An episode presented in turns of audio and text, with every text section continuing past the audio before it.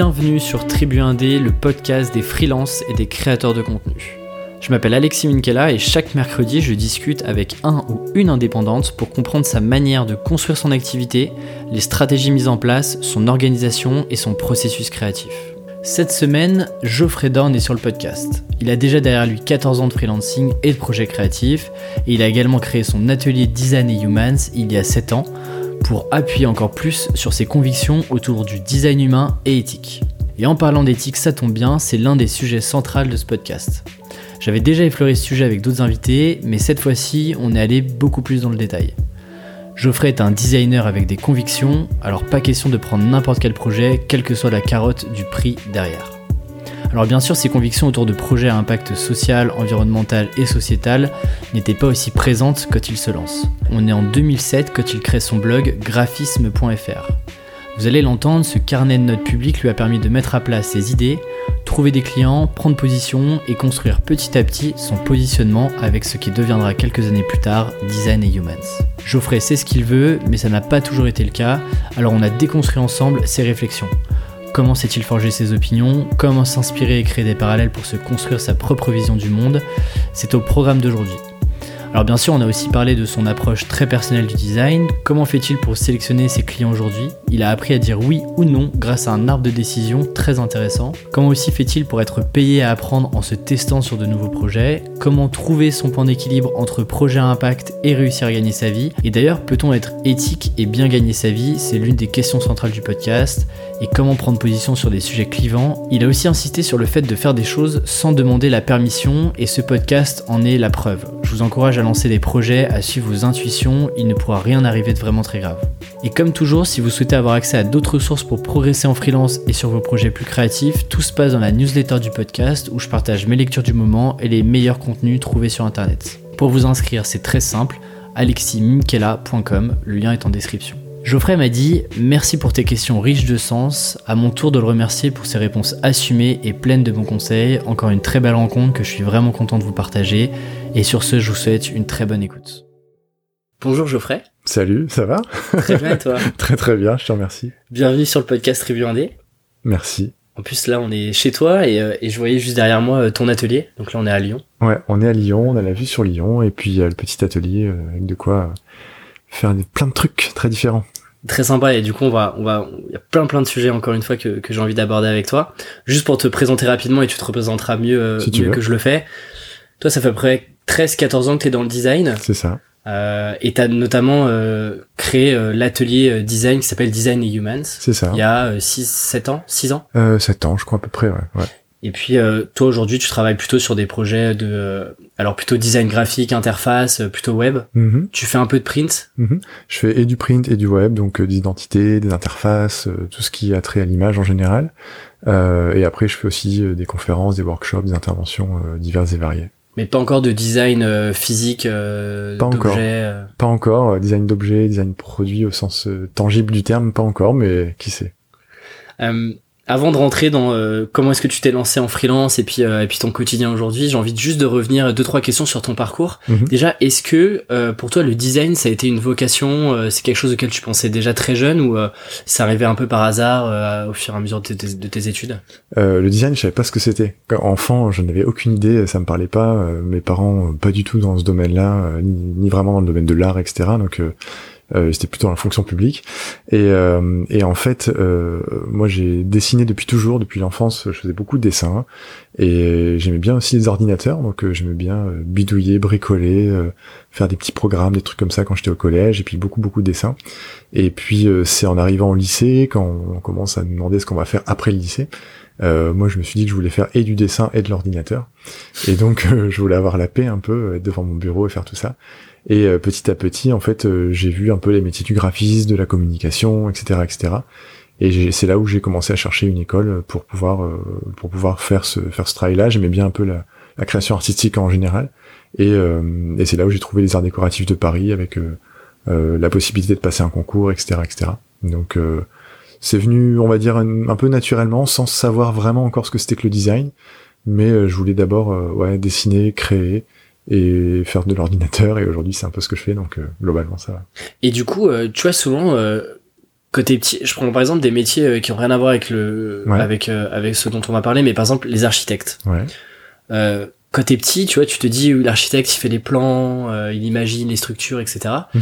Et en fait, quand tu vas dans le, quand tu testes, euh, je pense à mon frère qui a fait un stage de découverte là-dedans. Ouais.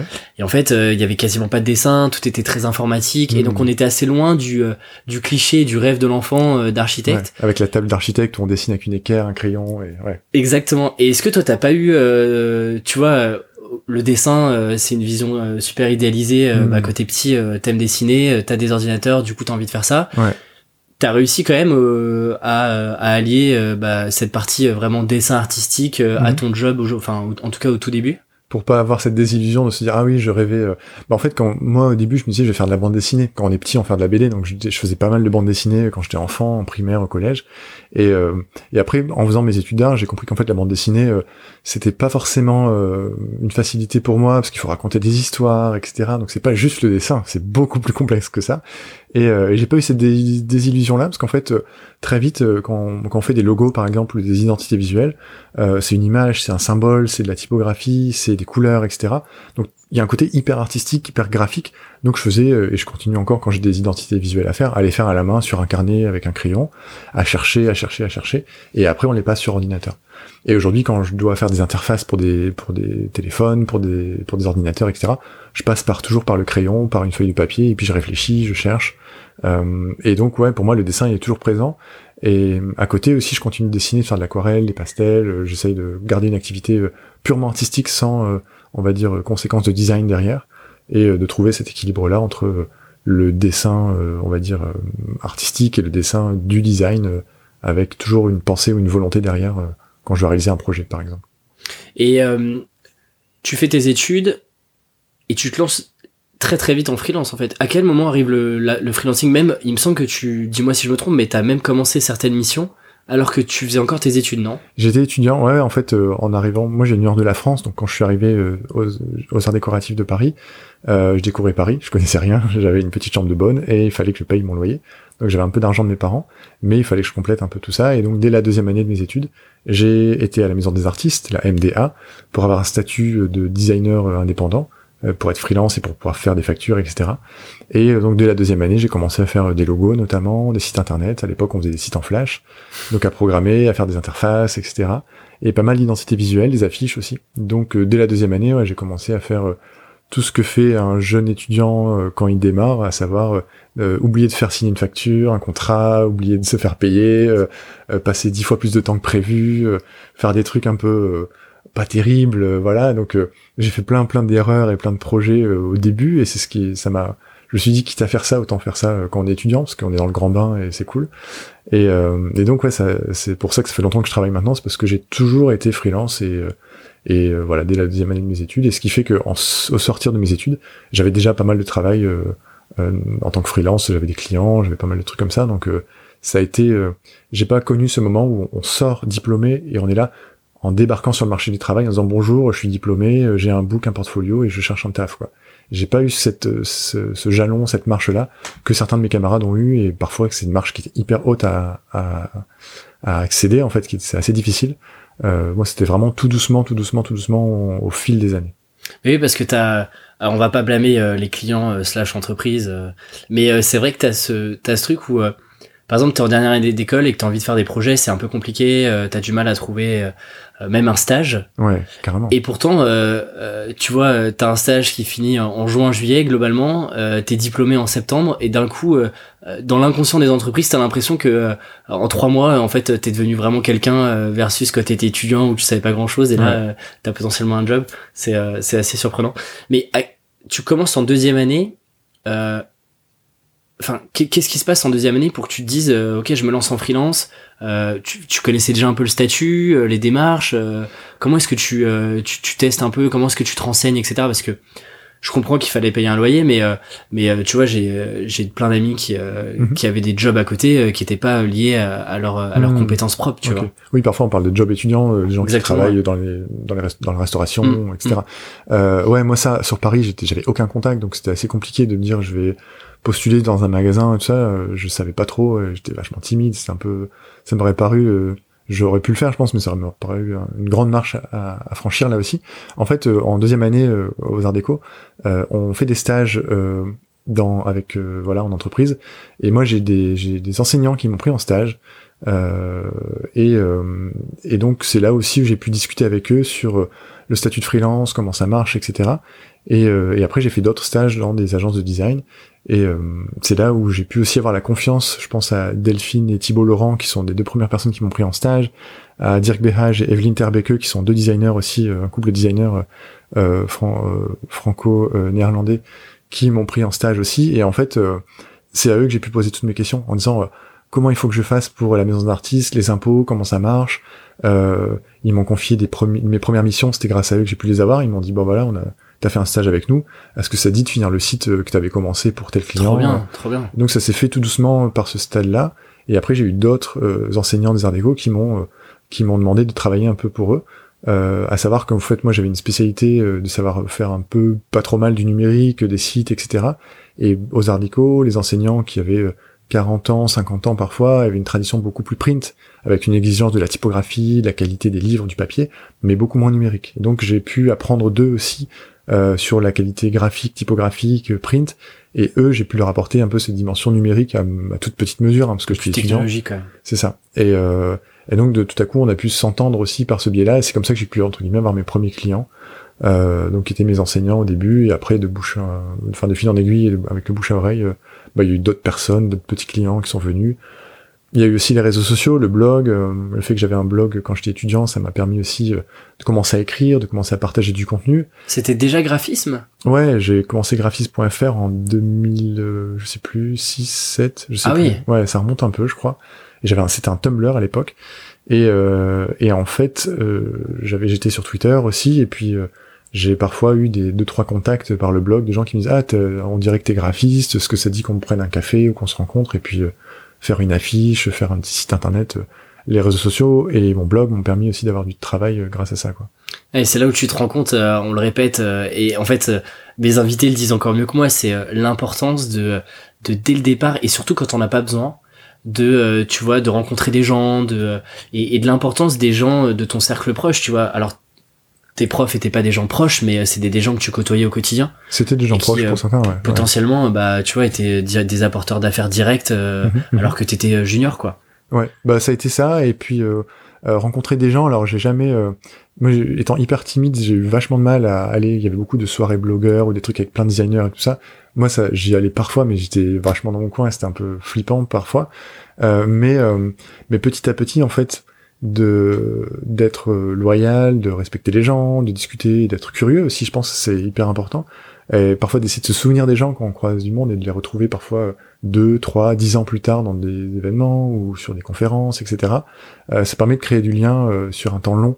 Et pour moi, tout ça, ça se joue sur un temps long, euh, sur 5, 10, 15 ans. c'est vraiment une course de fond, quoi. Et, et c'est pas, on va dire, par intérêt qu'il faut chercher à le faire, parce que si tout à coup on rencontre quelqu'un et la personne en face de nous, elle cherche que forcément à nous donner sa carte de visite, à faire du business, ça se sent à 10 000 km que ça va pas, c'est pas sincère, il y a un truc qui, qui cloche un peu. Euh, alors que si juste on discute, on boit un verre, on rigole et puis on a du sujet en commun, bon bah ça se, ça se tisse tout simplement quoi. Et on se rappelle les gens pour ça. Mais d'ailleurs c'est, c'est vraiment intéressant ce, ce côté euh, un désintéressé qu'il faut vraiment avoir. Et puis euh, deux, euh, effectivement, euh, moi qui fais de temps en temps des événements et puis avec le podcast, bah par chance de plus en plus de gens me contactent, tu vois tout de suite les gens qui ont euh, profondément juste envie de discuter avec toi, de comprendre pourquoi est-ce que tu fais ça, euh, quels sont les conseils que tu peux potentiellement donner, versus les gens qui essaient tout de suite de se positionner. Oui, oui. Euh, et en fait, ça se sent. Et, et, tu casses la relation, quoi. Tu te dis. Euh, bah, il y a une, une, relation, on va dire, de dominant-dominé, presque. De dire la personne devient expert et elle raconte son tout son truc et nous on n'a pas de mots à dire, on n'a pas grand-chose à dire. Et, euh, et c'est parfois hyper perturbant. Et, et là aussi où j'ai trouvé mes, entre guillemets mes les premiers contacts euh, avec des clients, etc., c'était aussi le fait d'aller dans des domaines dans lesquels il n'y a pas beaucoup de designers. Le fait d'aller euh, dans des domaines sur les technologies ou sur les sciences ou aller dans des conférences euh, du Collège de France ou des trucs comme ça où en fait les designers souvent ils vont dans des trucs des, événements sur euh, ouais je sais pas sur le numérique les interfaces le graphisme etc et j'allais pas trop dans ces trucs là j'allais plutôt dans des trucs sur je sais pas la poésie une conférence au muséum d'histoire naturelle ou des choses comme ça qui m'intéressaient parfois un peu plus mais qui me permettait aussi de rencontrer des chercheurs, de rencontrer des, des gens qui étaient qui connaissaient pas du tout le design et c'est ça qui est intéressant et moi je connaissais pas du tout leur métier et ça faisait des rencontres plus riches je trouve que entre juste professionnels quoi. C'est intéressant ce que tu dis effectivement de sortir un peu des, des événements où, où, tous les designers se retrouvent etc. Toi, c'était une démarche qui était du coup un peu calculée ou euh, c'était vraiment quelque chose euh, plus par opportunité? Et du coup, ma deuxième question qui est très liée à ça, c'est euh, comment est-ce que tu est-ce qu'il y a des choses ou des réflexes que tu peux avoir pour détecter potentiellement des, des opportunités dans des un peu hors des sentiers battus sur des choses où, où les gens mm. qui font la même chose que toi sont enfin ne sont pas forcément présents quoi bah, pour répondre à ta première euh, question, c'était pas du tout calculé, c'était juste par euh, centre d'intérêt euh, personnel en disant le design, j'en faisais déjà à l'école beaucoup, j'en faisais pour mes pour mes devoirs, pour mes cours, j'en faisais aussi avec des clients. Donc en fait, j'avais envie de voir d'autres trucs, quoi, d'aller au musée, voir, je sais pas, faire faire vraiment beaucoup d'autres choses différentes. Donc ça s'est fait naturellement comme ça. Encore aujourd'hui, en fait, je devrais pas le dire, mais je lis quasiment aucun livre sur le design. c'est pas que ça m'intéresse pas, mais voilà, il y a beaucoup de trucs qui sont vachement plus intéressants. Euh, et, euh, et, le design pour moi, c'est c'est c'est pas une fin en fait, c'est un c'est un moyen, c'est un outil, c'est plein de trucs, mais c'est pas juste faire du design pour faire du design quoi. Donc ça c'est pour la, ta première question et après sur sur ton autre question qui est plutôt sur comment détecter un petit mmh. peu les le côté des opportunités ou les les choses sur lesquelles il faut se diriger. Ce qui est pas si euh, évident que ça d'ailleurs, parce que euh, bah côté dans ton dans, dans, ton petit monde et euh, et en fait tu connais toujours les mêmes personnes, euh, tu enfin rien que sur les réseaux sociaux tu le vois, en fait tu vois que les mêmes centres d'intérêt, que les mêmes choses, donc je trouve que bizarrement, même si même moi j'en ai j'ai parfois la volonté d'aller un peu ailleurs, c'est quand même difficile de d'avoir ouais de trouver autre chose euh, et de, de, réussir à tisser des connexions avec ça euh. bah, On va dire, euh, je pense que pas mal de gens répondraient je le fais au feeling, etc.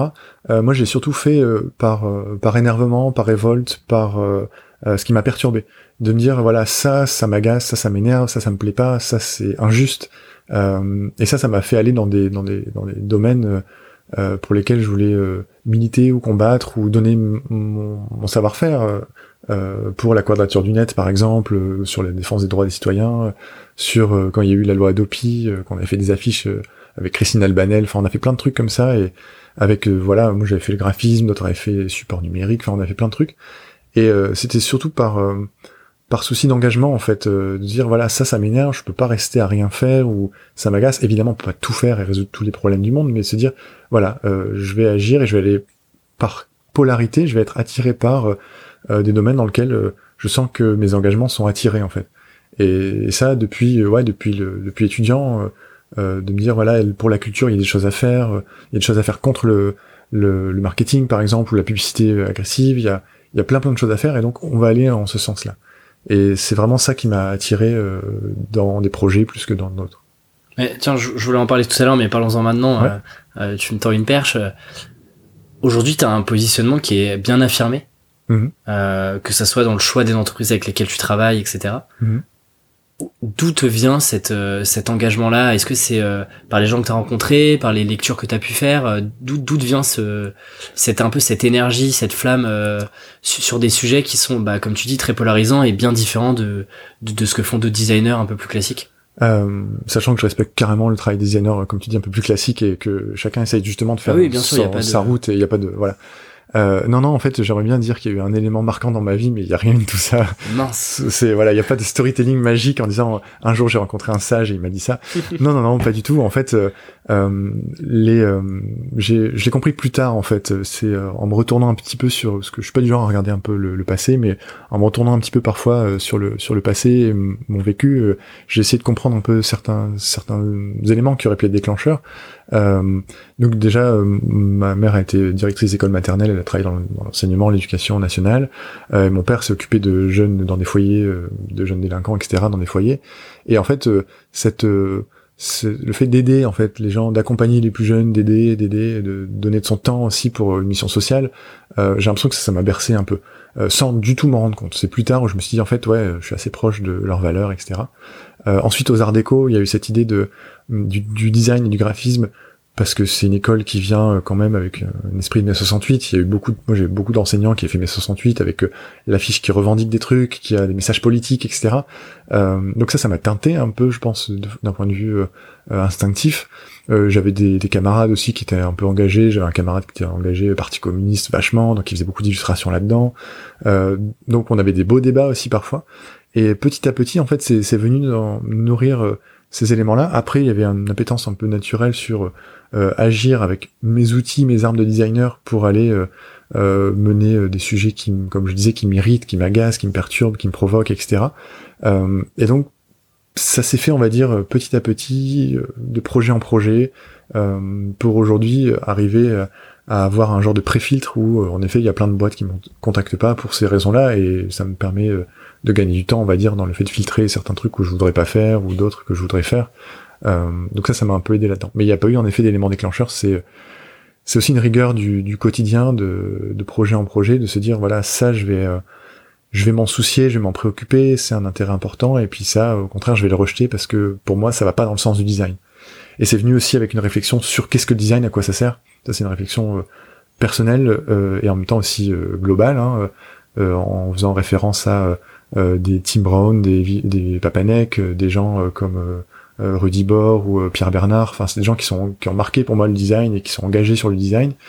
Et c'est à la lecture de, de leur regard aussi de me dire, ok, en fait, il y a des gens qui essayent de réfléchir autour du design. Qu'est-ce que c'est que le design? À quoi ça sert? Euh, Et à quoi ça sert pas aussi? Et donc d'essayer d'aller réfléchir à moi si demain je devais être designer senior, je sais pas, quand j'étais étudiant, je me disais si demain je veux faire du design, euh, ben, à quoi je vais utiliser le design, pourquoi faire, à quel dessin de, de S-E-I-N, comme on aime dire euh, les designers, dans quel, euh, quel objectif? Et bah d'ailleurs, c'est quoi toi ton approche du design? C'est quoi la, la, parce que il me semble que tu disais dans une des conférences, c'est il y a autant de formes de design qu'il y a de designers. Ouais. Mm-hmm. Et le design est en fait c'est quelque chose d'assez large, c'est un mot assez générique qu'on mm-hmm. utilise pour, pour plein de choses. Mm-hmm. Toi, c'est quoi l'approche que tu as Qu'est-ce que à, quoi sert le design de ton point de vue à toi? Bah déjà tu dis hyper justement, tu dis c'est une approche. C'est ça qui est intéressant, c'est que c'est pas un métier, c'est pas euh, euh, une finalité, c'est une approche, une approche au monde. Et c'est ça que je trouve bien, c'est que chaque individu a une approche au monde différent, différente, pardon, et de se dire voilà, euh, moi mon approche c'est plutôt ça, plutôt ça, etc. Et à partir de ça, je vais pouvoir orienter mon travail de designer. en lisant, comme je disais, Papanek ou Tim Brown ou d'autres, il y a aussi quelqu'un qui s'appelle Alain Findeli, qui est un, qui est très connu des designers. Hein, c'est un, quelqu'un qui travaille à l'université de, de Nîmes, qui voilà qui est professeur euh, euh, en design. Et lui définit euh, le design comme le fait de maintenir ou d'améliorer l'habitabilité du monde. Donc le fait de du vivre ensemble que le monde soit habitable donc au sens vraiment du, du, foyer en quelque sorte. Et et pour tisser sa pensée ou pour aller plus loin c'est le fait aussi de dire comment est-ce que ce monde peut être habitable autant sur la biodiversité que entre humains que dans la justice sociale que dans tous ces domaines là et pour moi, le design, il doit contribuer à ça, euh, il doit aller dans ce sens-là. Et s'il va à l'inverse de ça, d'une justice sociale, d'une justice environnementale, de tous ces éléments-là, il va détruire l'habitabilité, du monde, pardon, et donc il va aller à l'inverse de lui-même. Donc en tout cas, c'est, l'optique que je me que je donne avec le design, c'est d'aller dans ce sens. Euh, il y a plein de façons de le faire, donc ce que je me dis, c'est qu'il y a plein de travail pour plein de designers. Là-dessus, on a il y a pas de, enfin il y a de la concurrence qu'on peut imaginer, mais il y a, y a un boulevard pour tellement de monde que c'est génial. Euh, et donc moi j'ai choisi d'aller dans ce sens-là et j'invite plein de designers à aller dans le sens de l'habitabilité du monde dans son ensemble. Euh, récemment j'ai fait passer des soutenances à des étudiants qui euh, qui citaient Alain Findeli aussi et qui essayaient de se poser ces questions euh, éthiques, sociales, environnementales, du vivre ensemble, entre les sur les inégalités, etc., etc. Donc c'est voilà l'usage du design que, que j'aspire à, à, à, employer, à déployer. Et tout le reste, bah, pour moi, c'est pas du design, donc je le mets de côté et, je, je, bon, je m'en préoccupe, mais je ne l'utilise pas et je le laisse euh, derrière parce que c'est du design du passé parfois. Bon, c'est cool que tu parles d'éthique. Euh, je me réserve ce petit sujet là pendant quelques minutes parce que ça m'intéresse euh, ouais. beaucoup. Juste, je reviens sur ce que tu disais tout à l'heure que tu parlais de filtres, mm-hmm. de clients. Mm-hmm. Est-ce que les clients, donc qui sont des clients, euh, euh, bah, tu parles d'habitabilité du monde, etc. Est-ce que c'est des euh, le type de client que tu as aujourd'hui C'est le même type de client que tu avais au tout début quand tu t'es lancé, à la fois quand tu étais étudiant, mais surtout que tu t'es lancé juste après tes études? Alors non, les clients ont un peu changé. quand j'étais étudiant, j'ai bossé pour plein de types de structures très différentes. Alors est étudiant, on ne bosse pas pour des grands groupes ou des grands comptes parce qu'on n'a pas de nom, on n'a pas de portfolio. On est voilà. Donc j'ai bossé pour des petites, enfin des, des, petites entreprises qui se créaient avec deux trois personnes dedans pour faire les identités visuelles, etc. Euh, sur du, je sais pas, des trucs pour du voyage ou pour du coaching ou pour euh, des, secteurs assez différents les uns ouais, des autres. voilà, pour des affiches, pour des événements, par exemple. Euh, j'ai bossé aussi pour une, je crois pour une députée euh, de gauche qui euh, avait fait sa carte de vœux. Enfin, des trucs vraiment très très très diverses. Euh, et, et en fait, c'était vraiment des petites structures. Après, pendant que j'étais étudiant, mais un peu plus avancé dans mes années d'études, j'ai travaillé. Il y, a, eu pas mal de grandes startups qui sont créées. En tout cas, il y a eu un grand moment de startup qui s'est créé. Euh, donc là, j'ai commencé à travailler pour parfois certaines startups qui étaient euh, euh, sur un moteur de recherche basé sur les émotions, par exemple. Il y avait une startup qui bossait là-dessus. Donc moi, je travaillais le design, on travaillait avec des mathématiciens, c'était hyper intéressant. Et puis après, moi, je faisais mes missions sur deux, trois mois et après arrêté. J'avais bossé aussi pour des grands groupes un peu plus tard pour justement travailler sur la partie design avancé, design un peu prospectif pour imaginer des usages un peu voilà. Et aujourd'hui, je travaille plutôt, euh, on va dire, pour des ONG, des associations, des structures d'entreprise qui sont euh, euh, plutôt dans ces questions environnementales ou sociales. Ou donc, donc c'est plutôt, voilà, aujourd'hui, les, les, types de structures changent. moi, je suis ravi de bosser avec des ONG ou des associations ou des entreprises qui ont, on va dire, des valeurs, si on peut, parce que Total a des valeurs aussi, ou Dassault, ils ont des valeurs, mais c'est d'autres types de valeurs que les miennes. Mais mais qui ont pour lesquelles on a des valeurs communes justement et ça permet de gagner du temps aussi parfois de se dire en fait on, on s'entend bien, on a envie d'aller dans le même sens. Maintenant, la question, c'est comment on va faire pour travailler ensemble, pour aller, pour avancer dans ce sens-là ensemble, quoi. Et d'ailleurs, c'est quoi les, aujourd'hui, les, filtres que tu appliques sur tes demandes clients, parce que je suppose que tu as de plus en plus de demandes entrantes ou de mise en relation ou autre. Euh, est-ce que tu as des filtres un peu, euh, tu vois, des passages, des barrages qu'il faut passer euh, que tes clients euh, pour euh, éventuellement travailler avec Geoffrey? C'est une bonne question. Alors justement, ça, a été une démarche intellectuelle dans quand j'ai été designer, dans, dans, dans les étapes de, de, ma vie designer, ça a été qu'au début, j'avais pas créé Design and Human, j'étais juste en mon nom, Geoffrey Dorn, et et en fait, les gens me contactaient pour les entreprises me contactaient pour plein de projets très très différents. Et souvent, je disais non non merci, ça m'intéresse pas, euh, j'ai pas le temps, etc. Pour des projets parfois de pub, de market, de machin qui me parlaient pas en fait, qui me mhm. plaisaient pas, etc. Euh, et c'est pour ça que j'ai créé Design in Human pour dire en fait, on fait du design, du design avec des valeurs humaines, des valeurs sociales, des valeurs d'engagement. Donc déjà, ça a fait un premier filtre. Le fait d'afficher le nom de cette structure en avant, euh, ça permet de filtrer un petit peu, de dire voilà, euh, ensuite, j'ai commencé aussi à, dans les différentes conférences que je peux faire, à parler de design basé sur les émotions, sur l'observation des usages, sur euh, des valeurs, etc. Donc aussi de comprendre, d'avoir un positionnement un peu plus marqué, qui permet aussi de, de, de, décourager certaines entreprises, de se dire en fait lui, euh, il va faire mal le boulot, il va pas, il va pas nous intéresser, donc on va aller se renseigner vers quelqu'un d'autre. Et, euh, et, ensuite, quand j'ai créé Design Human, je me suis fait un petit schéma aussi, un, petit schéma graphique avec dois-je travailler sur ce projet? À la fin, c'est écrit oui ou non. Et j'avais plein de questions. Ah, c'est génial, une sorte d'arborescence. Euh. Exactement, un genre de grande carte avec plein de flèches, avec des questions euh, parfois très terre à terre. Ai-je besoin d'argent ou pas? Euh, Est-ce que ce projet correspond à mes valeurs ou pas? Est-ce que je peux travailler à plusieurs sur ce projet? Qu'est-ce qu'il y avait d'autre encore? Il y a est-ce que ce projet est nouveau et que est-ce que c'est un truc que j'ai jamais fait ou pas? Et tout ça, ça venait un peu pondérer les réponses et tout à coup, à la fin, j'arrivais sur oui ou non, je travaille sur ce projet ou pas. Donc ça, ça a été un genre de d'outil pour filtrer. Maintenant, après, je ne sers plus de ça parce que c'est intégré tellement que j'ai même plus besoin de, de, refaire ce, ce, schéma. Et, euh, et aujourd'hui, le fait de, de, filtrer, tout simplement, quand je reçois des, des messages, des contacts, euh, si c'est une entreprise, je vais directement voir euh, quelle est cette entreprise, qu'est-ce qu'elle fait, qu'est-ce qu'elle propose, euh, qui sont les actionnaires, si les actionnaires, et si les actionnaires, souvent, c'est pas bon signe. euh, quels sont quels sont les projets qu'il fait, l'impact environnemental, l'impact social, les questions éthiques, les questions de vie privée, euh, les questions de par rapport à l'accessibilité. Enfin, il y a, y a, pas mal de filtres en fait que j'essaye d'imposer par dessus. Euh, et, euh, et, une fois que j'ai filtré un peu tout ça, je vois si euh, en fait le projet me stimule, m'intéresse, si je l'ai jamais fait aussi d'un point de vue assez personnel. Euh, et souvent quand il y a des trucs que j'ai jamais fait, bah, je suis assez content parce que je me dis je vais pouvoir découvrir, apprendre aussi. Et, euh, et voilà, en gros, c'est à peu près l'ensemble des fils que je peux mettre euh, euh, pour, pour décider si oui ou non je vais travailler avec telle ou telle entreprise. Donc finalement, il y a, y, a, y a, un côté un peu décision froide et pas sur le moment où il y a une décision un peu réfléchie où ouais. il faut que ça fasse sens sur plusieurs critères. Ouais. Tu parlais aussi de la nouveauté des projets mm-hmm. et c'est quelque chose auquel quand, quand on est freelance, bah il y a beaucoup de demandes aussi clients, notamment quand on commence. Ouais des demandes clients qui euh, sortent un peu de ce qu'on de ce qu'on sait faire. Mhm. Euh, toi, toi c'est quelque chose que au contraire tu préférais faire Il n'y avait pas une sorte de peur de, de mal faire, de pas savoir le, le faire correctement mmh. Ouais, je vois ce que tu veux dire. bah, en fait, il y a eu cette... J'ai souvent eu cette ce schéma dans ma tête pour me dire si je veux progresser, c'est... Je, tu traces une, une ligne horizontale et tu dis voilà ce que je sais faire et voilà où j'aimerais aller. Et en fait, si tu vas trop loin, tu vas pas être capable. Tout à coup, tu vas dire ok, je vais euh, je sais pas, je vais faire un projet en, en C++, en Cocoa, je sais pas du tout, mais je vais dire oui à un client, là je vais me planter totalement. Mhm. Et en même temps, si je reste uniquement dans ce que je sais faire, je sais pas, je vais faire que du graphisme, bon bah je resterai dans mon petit truc de confort et tout va bien. Et je me suis dit, voilà, je vais essayer de pousser un peu le curseur pour sortir de ce truc où je le sais faire et je veux aller vers là.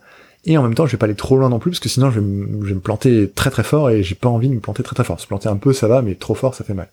Donc j'ai toujours essayé d'aller euh, tirer un peu vers là. Et, euh, et en fait, des fois, j'étais attiré par des thématiques, je sais pas, sur, euh, je sais pas, je voulais développer des interfaces pour téléphone, par exemple, il y, a, plusieurs années, je voulais expérimenter des trucs avec le gyroscope, le GPS et tout ça. Donc je me suis mis à dire, ouais, bah en fait, c'est ce que je fais. Alors j'en sais très peu, ou voire pas du tout. Et les gens me disent, ah bah t'en fais, ok, bon bah vas-y, on va travailler ensemble, quoi. Et donc, bah là, quand tu dis ça, une fois que t'as dit ça, t'as intérêt à, apprendre, à progresser assez vite, à, donc d'avoir un petit décalage entre ce que tu sais faire et ce que tu as envie d'apprendre et euh, de trouver des clients qui te permettent d'apprendre ce que tu as envie d'apprendre euh, aussi, parce qu'en tant que freelance, pour te former, c'est toujours compliqué, ça coûte de l'argent, il faut du temps. Donc via les projets, arriver à se former, c'est pas mal. quoi. et tu te euh, dis, euh, tu as des objectifs un peu, je sais pas, sur l'année où tu te dis, ok, j'ai envie d'apprendre telle compétence ou tel nouveau sujet, ou j'ai envie de travailler sur ce secteur-là parce que je connais pas, tu arrives à te fixer des choses un peu en... Tu vois, parce que entre le fait de le vouloir et de le provoquer, mhm, parfois mhm. tu as, une sorte de gap, etc. Est-ce que toi, tu t'essaies d'anticiper ça et, et de, de, faire en sorte de bah effectivement à la fin de l'année euh, j'aimerais avoir testé ça euh, validé si ça me plaît ou pas etc alors je je le fais pas vraiment euh, d'un point de vue du travail je fais d'un point de vue plutôt de mes compétences euh, on peut dissocier les deux dans le sens où si je le faisais d'un point de vue du travail je dirais voilà par exemple je veux je sais pas, faire des jeux vidéo euh, mhm. sur mobile, bon bah voilà, je vais partir là-dedans. C'est pas trop dans, dans, mon esprit. Par contre, euh, je me dis voilà, je vais travailler pour pouvoir me permettre d'avoir de nouvelles compétences et, euh, et donc de développer des, des, skills qui me serviront ou pas dans le design. Voilà, potentiellement ça me servira. et donc chaque année, je me liste la, la, liste des apprentissages que je souhaite faire. Donc il y a 2-3 ans, je me suis dit que je voulais apprendre la permaculture, le travail du bois, le travail de la coutellerie. J'avais L'année dernière, je vais commencer à apprendre la langue des signes, donc j'avais pris des cours aussi langue des signes. Donc en fait, je, me fixe des trucs à apprendre. Euh, donc ça peut être sur des sous forme d'ateliers, sous forme de cours particuliers, sous forme de projets aussi où j'apprends par moi-même. Et, euh, donc euh, je me fais un petit planning mois par mois. Et puis je me dis voilà, ce mois-ci, je vais travailler sur une formation de permaculture ou une formation de premiers soins ou apprendre le travail de l'apiculture. J'ai fait une formation pour, pour apprendre à gérer des ruches, à installer des ruches, à gérer les abeilles, etc., à récolter le miel. Donc tout ça, je me dis, en apparence, comme ça on pourrait dire, wow, c'est loin du design graphique ou numérique, mais en réalité, pour moi, il y a des ponts qui sont très très forts, euh, qui viennent nourrir mon travail qui viennent nourrir qui je suis en tant qu'individu, et qui permettent d'apprendre des nouvelles compétences aussi pour euh, bah, le monde qui change aussi, le monde de demain. Et, et, donc ça, je le fais plutôt en termes de, de compétences, et plutôt qu'en termes de carrière ou de, d'opportunités business ou de travail quoi. Et eh mais ben, justement, euh, tu vois, c'était pas préparé, mais une de, une de mes questions c'était euh, parce que effectivement j'ai vu que tu avais à la fois plein de projets différents et que tu adorais aussi euh, apprendre des choses qui effectivement ne sont pas directement liées au design. en apparence, ouais. Exactement, on dire. Et alors moi c'est ce qui me fascine pas mal dans les gens que je rencontre qui sont déjà passés sur le podcast ou que je rencontre juste comme ça. Ouais. je trouve que les personnes qui m'inspirent le plus ou en tout cas qui m'impressionnent le plus, sont les personnes qui arrivent à, à, à sortir des cadres en, en arrivant à faire des parallèles avec mhm. des choses qui d'apparence paraissent super différentes. Mhm. Et du coup, arrivent à en sortir euh, une nouvelle approche, des nouveaux concepts. Euh, mhm. Et j'ai toujours été fasciné par ça. Et je sais pas euh, est-ce que c'est quelque chose d'instinctif, ce fait de, de, de, de, trouver des connexions euh, Tu vois, Steve Jobs parlait d'un peu de connecting the dots, euh, mhm, mhm. connecter un peu tout ce qu'on sait faire. Est-ce que c'est quelque chose d'instinctif qui vient avec le temps? Ou alors c'est quelque chose qui, où il faut avoir une démarche un peu délibérée de, mhm. de vraiment se poser la question de, ok, euh, ça c'est complètement différent de ce que je fais aujourd'hui. Comment et par quelle, euh, euh, je dirais par quelle entrée je peux essayer de relier ça à mon métier. Est-ce que t'as, je sais pas, hmm. t'as peut-être quelque chose là-dessus Alors il y a, y a, en effet, on pourrait avoir une approche hyper pratico-pratique de se dire voilà si je veux aller vers là, il faut que j'apprenne ça, ça, ça et ça, et je connecte les points comme tu dis, et je vais vers là. moi je le fais de façon, on va dire un peu frugal, donc je vais aller piocher à droite à gauche les trucs que j'ai sous la main. Euh, je peux être chez n'importe qui, je prends un livre et le livre peut être hyper intéressant et tout à coup ça va me parler et je vais être nourri de tout ça. Euh, le fait de, de questionner le monde aussi, d'avoir un regard sur le monde, de se dire ok, de quelles compétences j'aurais besoin pour aujourd'hui et pour demain, euh, et on va aller chercher sans se poser de questions sur son métier. Et tout à coup, en tant que designer, en tout cas, j'ai euh, cette euh, le fait de me dire qu'en fait le design, du fait que c'est une démarche, un outil, un moyen, euh, mhm. Tout peut passer par la moulinette du design. Donc si demain, en effet, j'apprends la langue des signes, et quand je comme, quand je vais commencer à faire ça, quand la personne me disait comment on décrit une scène, comment on décrit une image, par exemple, en fait, on l'a ou un objet, on l'a décrit par ses fonctions plutôt que de l'écrire par ce qu'on voit euh, en disant bah voilà il y a tel, tel élément tel élément tel élément. Là c'est je décris euh, l'usage d'une poignée l'usage d'une porte l'usage de d'un mouvement d'un déplacement etc et pour moi c'est hyper en lien avec le design parce qu'on d'abord on définit l'usage et après on définit la forme. Euh, et donc tout à coup ça faisait des ponts j'étais super content d'apprendre ça. Je me dis bah oui c'est c'est merveilleux. Pareil pour la permaculture. Je en, en apprenant ça j'y suis allé parce que je me dis ouais il faut apprendre ça. Si demain on a plein de galères on va dire collapsologue et anthropocénique, bon bah il va falloir euh, apprendre à faire à faire pousser des trucs. Et tout à coup, je me dis ok, en fait c'est c'est hyper intéressant parce qu'il y a des liens entre le design euh, et euh, le vivant, la biodiversité, le fait de de pouvoir, ce qu'on parle de design aussi en permaculture, le fait de créer des, environnements accessibles et facilement cultivables, qui sont auto-régénérants, etc. il y a beaucoup de liens avec le design là-dedans, etc., etc., etc. Et donc tout ça, euh, pour moi, j'ai l'impression que c'est, ça se fait peut-être dans le cerveau, instinctivement, etc. Que dès que je regarde un truc, j'ai une espèce de déformation par le design qui me fait me dire que, ouais, c'est une façon de vivre, c'est une façon de respirer, c'est une façon où on va tout capter pour le mettre en soi. Et puis le design, en fait, euh, c'est une excuse pour, euh, c'est un outil, c'est un truc pratique, mais c'est pas la finalité, surtout pas. Donc ça c'est vraiment dans ce sens quoi. Et c'est des choses que tu arrives à appliquer du coup, euh, tu vois, c'est parallèle, euh, les choses que tu que apprends ou les inspirations que tu as, tu arrives à l'appliquer. Euh, c'est des choses où tu vois un bénéfice à court terme ou c'est plutôt quelque chose où tu te dis ok, là j'engrange et, et je sais que ça me servira peut-être dans un an, deux ans, cinq ans, dix ans, peu importe. Très souvent c'est à, très long terme. Des fois c'est dix ans plus tard qu'on a une révélation, c'est ou deux ans plus tard qu'on se dit ah oui en fait ça ça va me servir pour tel projet. Ce qui fait que quand j'ai des Là récemment, j'ai été contacté par une, une, entreprise qui travaille sur des, euh, des lombrics composteurs, donc des composteurs avec des, des lombrics dedans. Euh, ils veulent développer ça pour faire du biogaz aussi à côté. Enfin voilà, c'était assez technique. Et moi, tout à coup, ça m'a parlé parce que j'ai, euh, j'avais fait cette formation permaculture. J'avais aussi lu pas mal de bouquins dans la bibliothèque. J'ai pas mal de trucs sur euh, la nature, les plantes, le travail, de la terre, etc. tous ces trucs-là, en fait, tout à coup, ça vient ressurgir et me dire ah bah oui, en fait, ça je connais, ça, ça me parle et puis je vois un petit peu quelle forme ça peut donner en termes de, projet derrière.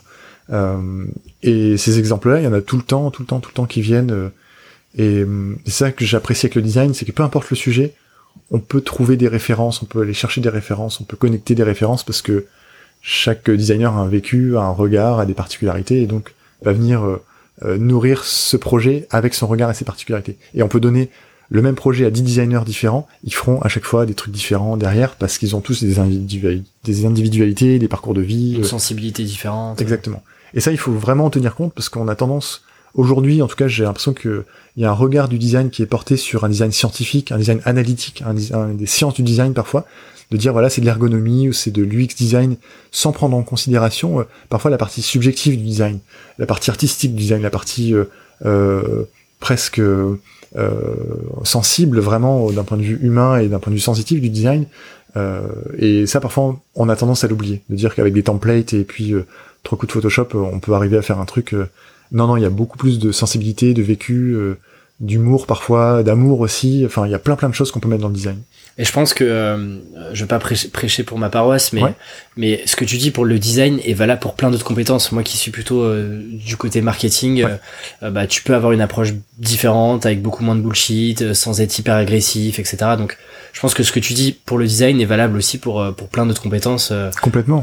pour pour ceux qui nous écoutent qui sont pas forcément designers, il y a, y, a, y a des passerelles à faire avec plein d'autres métiers. Quand tu entends un, un, biologiste ou un mathématicien te parler de comment il fait son travail de recherche euh, évidemment, il y, a, de la, y a de la poésie derrière, il y a du vécu, il y a, y a plein plein de trucs. Et il suffit d'écouter un philosophe raconter sa vie ou son, son travail. Euh, ça parle de musique aussi, ça parle de, de dessin, ça parle d'art. Enfin, tout est tout est hyper mélangé. C'est ça qui est ça qui me fascine aussi, c'est que plus on va venir prendre des éléments de l'extérieur, plus le travail qu'on va fournir, il va être riche, il va être culturel, il va être sensible, etc. Et quand j'ai des étudiants qui me demandent euh, un petit peu quelle expo il faut voir en ce moment dans le design, quel livre il faut lire et tout ça, je leur dis allez voir tout sauf du design. Intéressez-vous à tout sauf au design. Vous vous intéresserez un petit peu évidemment, mais allez voir des maths, de la poésie, allez voir des des des, des trucs sur la sur la, la biodiversité, l'environnement. Enfin, essayez de tout voir avec votre regard de designer et d'être humain en gros. Mais c'est vrai que moi j'adore euh, trouver des exemples euh, que personne d'autre n'aura sorti euh, mhm, côté mhm. marketing, même autour du freelancing, etc. Mhm, parce que un, ça attire l'attention et, et, et du coup tu, tu, tu, sors un peu de la masse de tout de, de, ce que tout le monde fait. Et tu parlais de philosophe. un, un, une émission que j'écoute depuis depuis peu qui s'appelle Boomerang, bon, qui est très connue mais que j'écoutais pas beaucoup. Et l'avantage c'est qu'il a des invités qui sont très très différents euh, à chaque fois Augustin Trapenard. Ouais je vois. Et, et ce qui fait qu'il y a une et effectivement en fait euh, quand on les entend parler euh, tu vois qu'il y a plein de, sujets euh, connexes ouais. connexes etc c'est c'est assez c'est assez intéressant ouais. et, et c'est fascinant ouais d'avoir du vécu je sais pas si tu connais Bernard Stiegler qui est un philosophe français assez fascinant. Quand il raconte quand il raconte sa vie le fait qu'il a fait des braquages qu'il est en prison qu'il a appris la philosophie en prison etc on s'est dit ok en fait ce vécu et la la virulence de ce personnage et sa pensée philosophique euh, parfois très très puissante, elle vient pas nulle part en fait. Et quand euh, sa, sa fille qui s'appelle euh, Barbara Stiegler explique, qui est, qui est moins connue, mais qui, qui est, aussi philosophe du coup, ouais, qui est passionnante, elle, elle enseigne la philosophie notamment et, et qui mérite vraiment d'être hyper connue parce qu'elle est, elle est passionnante, elle, elle est hyper incisive. Pareil, c'est parce que il y a la culture, il y a son il y a son approche au monde, il y a euh, toute sa sensibilité, il y a le travail de son père aussi qui doit être euh, quelque chose qui est énorme pour elle, j'imagine, euh, mm. une influence, mais pas évidemment pas que. Euh, et, et ça, je pense que c'est tout ça, c'est ce qui crée du lien. Et quand on partage son travail, derrière son travail, les gens ressentent, je pense que ces liens, cette sensibilité-là, etc. Et ça leur fait du bien en fait. C'est comme quand on voit une œuvre d'art, euh, on sent derrière qu'il y a plein de, de, messages, de symboles, de sens, et ça vient résonner en nous. On, on captera peut-être pas tous les symboles, tous les sens, mais il y en a certains qui vont venir et qui vont nous parler. Et c'est ce qui fait que voilà, qui vont te toucher toi euh, par en tant qu'individu. Euh, exactement. Et, et, je pense que le design, un design riche, c'est un design qui va venir aussi euh, nous toucher parce que il y a certains éléments qui nous feront, qui nous, qui nous feront penser à des choses de notre vécu à nous. Si on revient sur le, la partie un peu plus business et mission, est-ce que euh, parce qu'aujourd'hui, euh, bah, comme tu le disais, tes clients c'est plutôt des ONG, des associations, euh, des entreprises un peu plus sociales. Euh, mine de rien, c'est des secteurs où il y a aussi moins d'argent. Mhm. complètement. Ouais. Est-ce que du coup, euh, tu fais un peu le distinguo entre des missions alimentaires, donc un peu plus rémunératrices, mais moins en accord avec ce que tu fais, avec tes valeurs, etc. Est-ce que déjà aujourd'hui, est-ce que il y a ce distinguo mission alimentaire et plutôt mission que j'appelle un peu plaisir et euh, est-ce que tu avais ces, cette question-là, tu l'avais aussi au tout début euh, parce qu'on sait que quand on se lance, on a aussi l'appréhension de pas gagner assez suffisamment d'argent, de d'avoir peur de, de, de, mal boucler les fins de mois, etc. Est-ce que du coup tu avais euh, voilà parfois tu entre guillemets euh, le mot est peut-être un peu fort mais tu vendais un peu ton ton âme au diable pour pour être sur des missions un peu moins éthiques par exemple ou pas?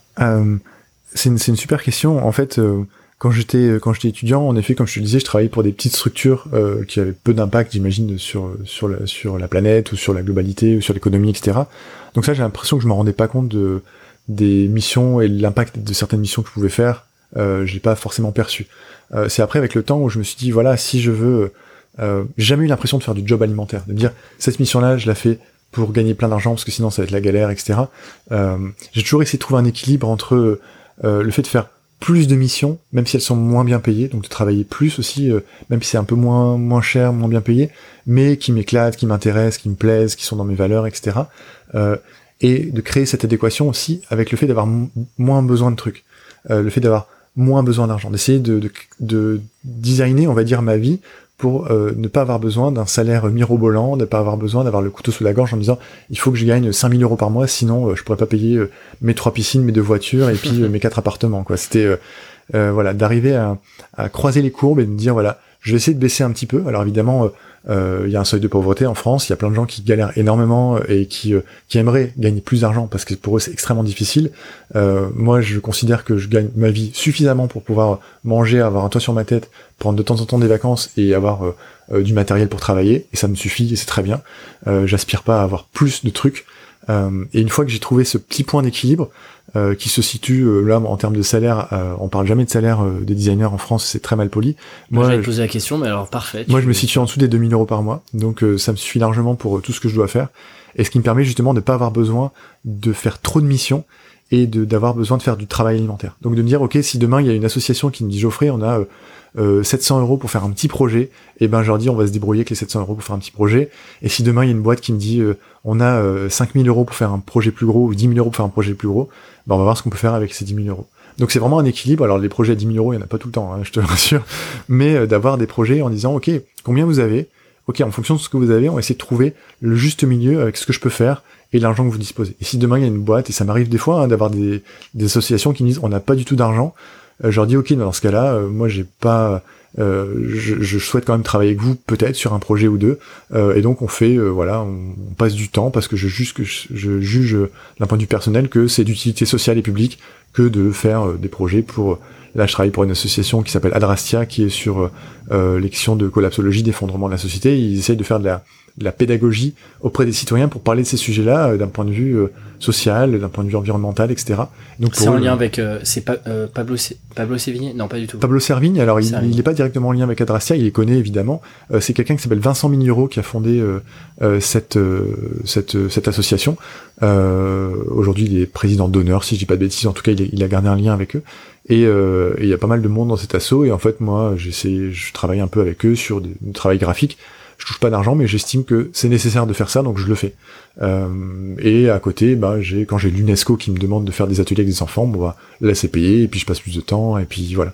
Donc c'est toujours un équilibre entre ce qui rapporte un petit peu d'argent, ce qui rapporte un peu plus, ce qui rapporte pas du tout. Et l'important c'est d'avoir ce petit équilibre financier, tout en essayant aussi parfois de me dégager euh, euh, du temps aussi sur des projets personnels, euh, des projets où je suis à l'initiative, euh, et de me dire, bah voilà, euh, ça j'ai envie de le faire, et donc de mettre un peu d'argent de côté, d'argent que les entreprises ou les associations ONG me donnent, pour mettre de l'argent de côté, pour ensuite payer des développeurs, des designers, euh, des outils pour faire des projets et les donner au monde, les donner aux gens, les donner à des gens qui peuvent être, qui peuvent utiliser tout ça. Et tu te dis pas parfois, alors je comprends que l'argent est pas un moteur et, et c'est pas le cas non plus, mais parfois je me dis, tu vois, euh, quand une entreprise ou une association vient et te dit voilà par contre j'ai que 500 euros et, et j'ai besoin de faire euh, enfin j'ai besoin on a, on a besoin d'atteindre tel objectif et de sortir tel livrable et, mhm. d'avoir ça je te dis pas mince quand même mon travail avec euh, toutes les années d'expérience que j'ai vaut quand même un peu plus que ça et parfois tu te dis pas inconsciemment bah je suis un peu aussi sous-payé et, et, et je suis pas rémunéré euh, mhm, au sens financier du terme, à ma juste valeur par rapport à, à d'autres designers ou par rapport à tout le parcours et le vécu que t'as, quoi. Alors c'est hyper juste. En fait, si en effet demain il y a une entreprise euh, euh qui a 200 salariés qui me dit Geoffroy on a que 500 euros pour euh, faire notre identité et une charte graphique, je leur dis les gars vous êtes mignons mais c'est pas possible quoi. Euh, donc il y a évidemment euh, euh, ce, cet aspect-là où en effet faut pas faut pas nous prendre pour des truffes non plus et, et pour avoir travaillé plus longtemps et d'avoir connu beaucoup beaucoup d'entreprises différentes, euh, je sais un peu comment ça fonctionne, mais mais derrière ça en fait, euh, j'estime pas avoir une valeur financière. Euh, si je peux apporter une expertise, un regard, un point de vue, tant mieux pour des associations, etc. si demain on me demande des trucs infaisables qui vont demander énormément de temps, qui vont mettre en danger, on va dire, ma situation professionnelle ou mon, habitat ou ma, ma, nourriture, enfin des trucs comme ça, je vais pas le faire parce que j'ai pas envie de me mettre en danger, parce que si demain je me mets en danger, je peux plus accomplir ce que je veux accomplir. Donc en fait, j'essaye de atteindre cet équilibre. Et après, euh, n'ayant pas une estime de moi financière, euh, je sais pas combien je vaux en vérité. Je me dis, euh, ce que je peux valoir, c'est euh, si demain je peux aider des étudiants à s'accomplir, à, à, aider, là on travaille avec Singa, qui est une asso pour les réfugiés, à faire un jeu pour que les réfugiés puissent s'intégrer mieux dans la, dans la société, j'allais dire, ou, ou trouver leur place, on va dire, dans un système culturel, dans un système euh, en France avec des, des, des, résidents, etc. Et eh ben, peu importe combien je pourrais valoir ou quoi, si j'ai pu apporter ma petite pierre à l'édifice là-dessus, c'est bon, euh, c'est là où c'est fait quoi. Mm. Ça, si ma valeur, elle peut se situer là, très bien, tant mieux. Mais c'est vrai que j'ai, j'ai, euh, j'essaye de faire attention à préserver, on va dire, un équilibre financier et un équilibre euh, sociale et ce qu'on appelle la, valeur extra-financière, c'est-à-dire une valeur humaine, sociale. Et des fois, je suis mille fois plus heureux de et satisfait et satisfait d'avoir euh, d'avoir fait un, je sais pas un workshop avec des étudiants euh, et ils sont ils sont contents, ils ont appris plein de trucs, etc. Et voilà, que d'avoir une valeur financière et d'être satisfait par avoir touché 1000 euros quoi. c'est hyper relatif cette notion de valeur, elle est assez complexe et elle est c'est un beau sujet à aborder, mais aussi une valeur positive sur l'environnement. Pour moi, c'est une valeur qui dépasse une valeur financière aussi. Non, mais c'est super juste. Euh, on parle déjà là euh, en, en, toile de fond d'éthique, ouais. euh, et je sais que c'est des questions que toi tu te poses sans cesse. On avait déjà un peu survolé le, le, le sujet avec d'autres invités sur le podcast, ouais. mais là je sais que j'ai un, un bon candidat avec moi, alors j'ai, j'ai d'autres questions là-dessus. Mais d'ailleurs, est-ce que pour toi il y a une seule définition de l'éthique? Je te prends un exemple. Moi, tu vois, j'ai pas l'impression d'être euh, de travailler avec des clients qui sont pas éthiques. Mhm. Et pourtant, c'est pas euh, des clients qui sont éthiques au sens, euh, tu vois, environnemental ou social, par exemple. Mhm. Mais pour moi, j'ai l'impression que mes clients, j'ai choisi aussi parce que je pense que ils ont quelque chose d'intéressant à raconter. Mhm. Ils ont un produit d'utilité, mais pour leurs clients à eux, pas forcément d'utilité publique. Est-ce que du coup euh, l'éthique en fait elle peut s'arrêter qu'à un impact euh, tu vois social euh, euh, environnemental etc ou pas? Ça j'ai souvent des super débats avec d'autres personnes et même mes étudiants qui se posent des questions éthiques aussi en me disant il y a ça qui me plaît en même temps est-ce que c'est éthique est-ce que c'est pas éthique? Enfin il y a, y a, cette notion où c'est un peu flou. En effet il n'y a pas une éthique. Il y a l'éthique c'est politique. Derrière il y a vraiment cette idée de d'approche au monde et d'approche politique au monde au sens de la, de la cité la police euh, euh, et le fait, de se dire d'avoir un, regard où en se disant voilà je vais me mettre moi-même euh, des barrières, des frontières, euh, euh, un juste milieu. Alors il y a, y a, la morale aussi qui est plutôt on va dire sociale avec une morale euh, du, de la société sur nous. Là c'est éthique, c'est nous ce qu'on veut voir exister au monde, ce qu'on veut, ce qu'on estime être bon pour le monde, pour les gens, pour la société, pour son prochain, pour sa famille. Et donc on se dit voilà, euh, ça c'est mon éthique. Voilà, j'ai mes valeurs, mon éthique, euh, et donc euh, je vais essayer de travailler dans cette éthique. C'est pour ça au tout début de, de notre intervention, de notre échange, je disais voilà, il y a il y a des entreprises qui considèrent éthique, certaines entreprises elles, ont une éthique, elles ont une façon de faire que d'autres ne considéreront pas éthique. Donc c'est pour ça qu'il y a des comités éthiques, il y a des débats éthiques. Dans le design, il n'y a pas encore de comité éthique, mais euh, il, y a des, il y a des comités éthiques dans les sciences, par exemple. ils ont beaucoup de sujets euh, euh, qui sont qui se confrontent, qui, qui, qui, font des frictions, etc. Et, et donc, je pense que justement, si chacun peut aussi présenter son éthique, l'affirmer, le dire, dire voilà, moi, pour moi, j'estime que aujourd'hui, l'éthique que je fais de mon travail, de mon de mon action en tant que en tant qu'humain, euh, bah voilà où ça commence, voilà où ça s'arrête, voilà où je me mets des, des frontières, Mhm. et voilà où je vais euh, intervenir. Euh, et si tout le monde déjà pouvait exprimer ça, ce serait assez beau parce que ça permettrait de, de, de prendre position, donc ça permet d'avoir un, une position politique derrière, et donc de créer du débat, de créer des, des, sujets, des intérêts, de dire ah moi je pense que ce que tu fais n'est pas bien et pour telle raison, euh, et moi j'estime que ce que je fais là c'est mieux ou c'est moins bien ou donc de créer de la friction du débat, et c'est comme ça qu'on fait avancer les choses aussi. Euh, et, euh, et j'estime que d'avoir un, une morale, euh, une justice morale par-dessus qui dit ça, il faut pas le faire et c'est tout, euh, ça fonctionne pas comme ça. Ça va venir euh, cloîtrer les gens, ça va les empêcher, etc. Donc, et faut... tu casses le débat et tu casses l'échange du coup. Ouais, voilà, c'est autoritaire et donc tout Mhm. à coup il faut pouvoir avoir des, des débats, des échanges, euh, d'arriver à s'entendre. Parfois, même si on s'entend pas, d'arriver à, à se dire comment on avance. Euh, et, et, et, toutes ces questions éthiques, elles sont, elles sont, elles sont belles à, à aller explorer. Alors on peut remonter à Spinoza, on peut remonter l'éthique à Nicomaque, on peut remonter sur plein de choses un peu fondatrices derrière, mais on peut aussi euh, euh, se questionner d'un point de vue hyper personnel, humain, de regarder sa famille, ses amis, ses enfants, euh, ses proches, de dire bon bah en fait, euh, qu'est-ce que j'ai envie de faire pour eux? Rien que ça, rien d'un point de vue qui serait non philosophique, non, euh, on va dire culturel, mais qui serait vraiment purement émotionnel. Dire voilà, qu'est-ce que j'en pense? Et ça, moi, je pense qu'il y a vraiment cette, ce besoin de, de, de dire ouvertement vers là où on va, euh, les limites qu'on se pose, etc. Et d'en parler, sans honte, sans gêne, de dire bon voilà, moi j'estime que c'est comme ça et pas autrement quoi. Et, et comment form... est-ce que tu as formalisé ça à l'écrit ou tu t'es, euh, tu vois, est-ce que euh, je sais pas, il y a une liste de questions que tu t'es faite, ou t'as essayé d'y répondre? Comment est-ce que en fait on réussit à formaliser, euh, tu vois, une, bah tu, tu parles de position, d'avoir une position affirmée, claire. Ouais. Euh, je suppose que ça arrive pas du jour au lendemain. Euh, non, non, non. Bah, évidemment, de toute façon, ça se, ça se forge avec le temps. On, se prend des, on se prend des revers, on se prend des questions, on se prend des bonnes questions. On fait parfois, on change de d'avis, d'opinion, d'angle, et c'est ça qui nous fait avancer. Euh, il y a un designer euh, très célèbre qui s'appelle Dieter Rams. Donc j'ai un bouquin là-bas, un gros livre ah, de Dieter Rams, qui, a, qui est quelqu'un qui a posé les dix principes du design. Alors il, il, il les a posés euh, il y a si je dis pas de bêtises, une quarantaine d'années. Euh, et, euh, et, pour lui, le design, c'était comme ça. Un bon design doit être honnête, un bon design doit être euh, au service de tous. Enfin voilà, il avait dix principes assez assez formateurs. Euh, et quand j'ai créé Design and Human, j'ai essayé de d'imaginer quels principes moi je voulais mettre et voir dans le design. Ah, Donc, euh, intéressant. sur mon sur mon site, j'ai fait la liste de ces 10 principes de design. Euh, tu pourras aller jeter un petit coup d'œil si tu veux. Je mettrai le Avec site. euh, ouais, avec plaisir. Et le fait de, de pouvoir dire voilà moi c'est comme ça que je j'aspire à faire du design. Alors justement le fait de le dire, bah, maintenant après il faut le faire. C'est ça qui est difficile, c'est qu'on se lance un challenge à soi-même, dire voilà ce que je veux faire, voilà ce que je veux faire. Ça j'y arrive un peu, ça j'y arrive un peu moins, c'est vachement dur à l'atteindre, mais au moins on suit des objectifs quoi. Et, euh, et donc c'est comme ça que moi je me, me fixe ces objectifs, c'est d'aller euh, de d'écrire déjà, de prendre parole, de prendre position. Et quand on prend parole publiquement, quand on écrit publiquement, quand on prend position, bah après on peut être attendu au, retour en gros. Euh, On se dire ok euh, euh, maintenant que tu nous l'as dit, ben fais-le. Ou alors euh, si tu le fais pas, bon bah t'as t'as t'as pas tenu tes engagements. Et tout ça en plus ça évolue avec le temps. Euh, L'approche que j'ai euh, sur les questions environnementales, sociales et de justice que j'ai à 34 ans, euh, à 44 ans, elles seront, elle sera différente, elle aura évolué, elle aura mûri, elle aura euh, changé. Et, et ça, faut, faut en prendre, faut prendre en compte aussi que bah, on évolue aussi en fonction de, bah, de notre parcours de vie. Et, et j'aime bien le fait de, de, de dire, de mettre les pieds dans le plat, de prendre position, et après d'essayer d'atteindre cette position et d'atteindre, de respecter cette position et de la faire évoluer avec le temps. C'est c'est un peu un genre de challenge personnel.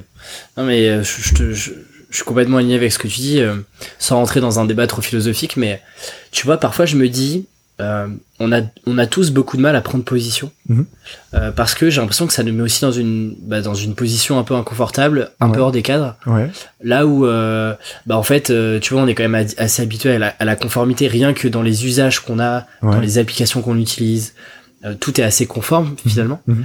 et que du coup euh, c'est j'ai l'impression que c'est un vrai sujet quand on est freelance aussi pour euh, pour un peu sortir du lot euh, sortir de la foule etc de se dire qu'est-ce que j'ai envie de raconter au monde euh, c'est quoi les combats que j'ai envie de mener etc Ouais. et donc prendre position assumer ces positions là et du coup c'est aussi être vu différemment Totalement. ouais. et j'ai Ouais. parfois quand même l'impression que bah, c'est quelque chose qu'on n'ose pas faire par peur de se fermer des portes de fâcher des de, de, de, Ouais, de, de, de de contrarier. les gens, ouais, bien sûr. ouais. Ouais. euh, C'est toi, t'avais ça dès le début, euh, ce, ce, ce- tu vois, ce, comment est-ce que, euh, en fait, ce qui m'intéresse vraiment, c'est, c'est le cheminement de, euh, que tu te lances, t'as 22 ans, 23 ans globalement, hein, peut-être un peu plus, J'ai 20. euh, même pas 20 ans. Ouais, j'ai 20 ans, c'est ça, ouais, ouais, c'est Euh, vrai. et tu vois, à 20 ans, euh, je suis sûr que t'es pas aussi, t'étais pas aussi affirmé, autant affirmé que tu aujourd'hui à 34 ans. Et encore. Euh, comment t'expliques, euh, comment est-ce que tu, tu prends confiance C'est, euh, c'est en, en brique par petit, petite brique par petite brique où, euh, où euh, tu commences à poser tes arguments euh, au fur et à mesure ou ou c'est tu te dis voilà j'ai fait 10 ans j'ai j'ai je considère que j'ai accumulé assez de choses pour prendre position tu vois est-ce qu'il y a vraiment un bon moment d'ailleurs en plus Il y a, y y a pas de bon moment. En fait, sur, sur le, pour répondre un peu à ta question, ça se fait sur la longueur et en fait, de se rendre compte petit à petit, on fait des tests. On dit, ok, en fait, je vais dire que ça, j'apprécie pas. Qu'est-ce qui se passe? En fait, j'ai toujours du travail, ça va. Après, je monte d'une marche. Je me dis, ok, ça, je dis que, ok, euh, je veux pas travailler pour des trucs de publicité euh, parce que j'estime que j'ai pas envie que euh, ma famille voit de la pub à longueur de temps. Bon, bah, je le fais pas. Ok, en fait, j'ai toujours du travail, ça va. Euh, et puis je me suis pas fait renier par euh, la collectivité des designers, ma famille, mes amis. Ça va, ça continue. Et je monte tout doucement comme ça, j'avance, je fais mon chemin, etc. Et aujourd'hui, j'ai encore du travail. Euh, parfois, on peut se dire, oh là, je vais être angoissé parce que si je critique tel truc que j'apprécie pas ou que ou si je défends tel truc, je vais peut-être me fermer des portes. Et en fait, on essaye. Et finalement, si on se ferme des portes qu'on n'apprécie pas, bah, tant mieux. Ça évite d'avoir des, des portes ouvertes sur des trucs qui nous qui sont néfastes pour nous. Euh, donc petit à petit, en fait, c'est vraiment euh, progressif et de tester, de dire bon bah voilà, je je vais tenter, je me je saute dans le grand bain puis je vois ce qui se passe et je me suis toujours pas noyé, donc ça va. Et il y a euh, deux trois jours là, j'ai publié un article sur euh, la question euh, euh, sur l'enseignement du design. euh, j'ai publié ça sur mon blog. Je sais pas si tu as eu l'occasion de de jeter un œil Mm. et, euh, et de dire en fait euh, ouais il y a, y a un problème sur le fait que euh, ok dans les écoles de design euh, on enseigne euh, il faut faire du design pour la Mm. société pour les gens etc et puis en même temps à côté il y a pas mal d'écoles qui euh, euh, sont partenaires de Nespresso de Total ouais. de machin. Et je me dis mais en fait ils vont à l'inverse des valeurs du design. En tout cas de moi ce que je me fais de, de- c'est pour ça que je dis que c'est un, un article très personnel hein, c'est mon, mon témoignage etc et me dire il y a ça coince à un moment donné. Et donc la question euh, derrière c'était de me dire euh, il y a pas mal de gens qui vont dire ah t'as osé publier ça euh, en gros il y a plein d'écoles qui vont dire ah non mais on travaille plus avec Geoffrey quoi en gros euh, ou alors lui on veut plus en entendre parler.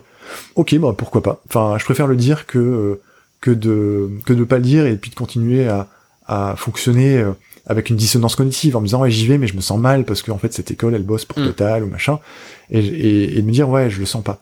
Et donc je me dis bon en fait euh, autant essayer d'aligner le plus possible et d'éviter ce qu'on appelle les dissonances cognitives, donc de se sentir mal au fond de soi, mais de continuer à faire quelque chose. Et on en a tous, et j'en ai plein, et toi t'en as, et tout le monde en a, c'est normal. Mais euh, d'essayer de, d'aller vaincre ces éléments-là, et en se disant bon bah en fait, euh, vu que je travaille beaucoup, que je me, enfin, je passe vachement de temps, je fais des efforts, c'est dur et tout ça, on gagne pas plein d'argent et tout ça, autant que ce soit pour des trucs qui me plaisent, qui m'animent, qui m'émeuvent, qui, qui sont dans mes valeurs, parce que sinon en fait si en plus ça me plaît pas, si en plus ça me, ça me saoule, si en plus euh, c'est à l'inverse de mes valeurs, en fait ça sert à rien quoi. Autant tout arrêter euh, du jour au lendemain. Quoi. complètement. Donc je me dis euh, voilà, j'y vais j'y vais gaiement, j'y vais à fond et puis et puis s'il y a des portes qui se ferment, ben on sait que c'était pas les bonnes et puis il y a toujours plein de portes. Comme j'ai dit, il y a un boulevard pour les designers pour travailler sur tellement de domaines, tellement de sujets, tellement de projets en, en lien avec la société, les gens, les réfugiés, l'économie sociale et solidaire, le design circulaire, la planète, enfin trop de trucs. Là, je me dis même si demain j'ai plus aucun contact client, c'est pas grave, j'ai des projets à moi que je vais développer, que je vais sortir, si je peux gagner euh, un petit peu d'argent avec de temps en temps, tant mieux, ça me permettra d'alimenter mes trucs, mais voilà, je me dis, il y, aura toujours des trucs à faire, euh, et le design, il y aura toujours une petite place euh, quelque part pour, quelqu'un qui aura besoin de, raconter, d'écrire, de, de montrer, de... Voilà, je me dis, il y, aura toujours un petit truc sur lequel je pourrais me rabattre, et quand bien même, moi je ferai mes propres projets que j'essaierai de sortir.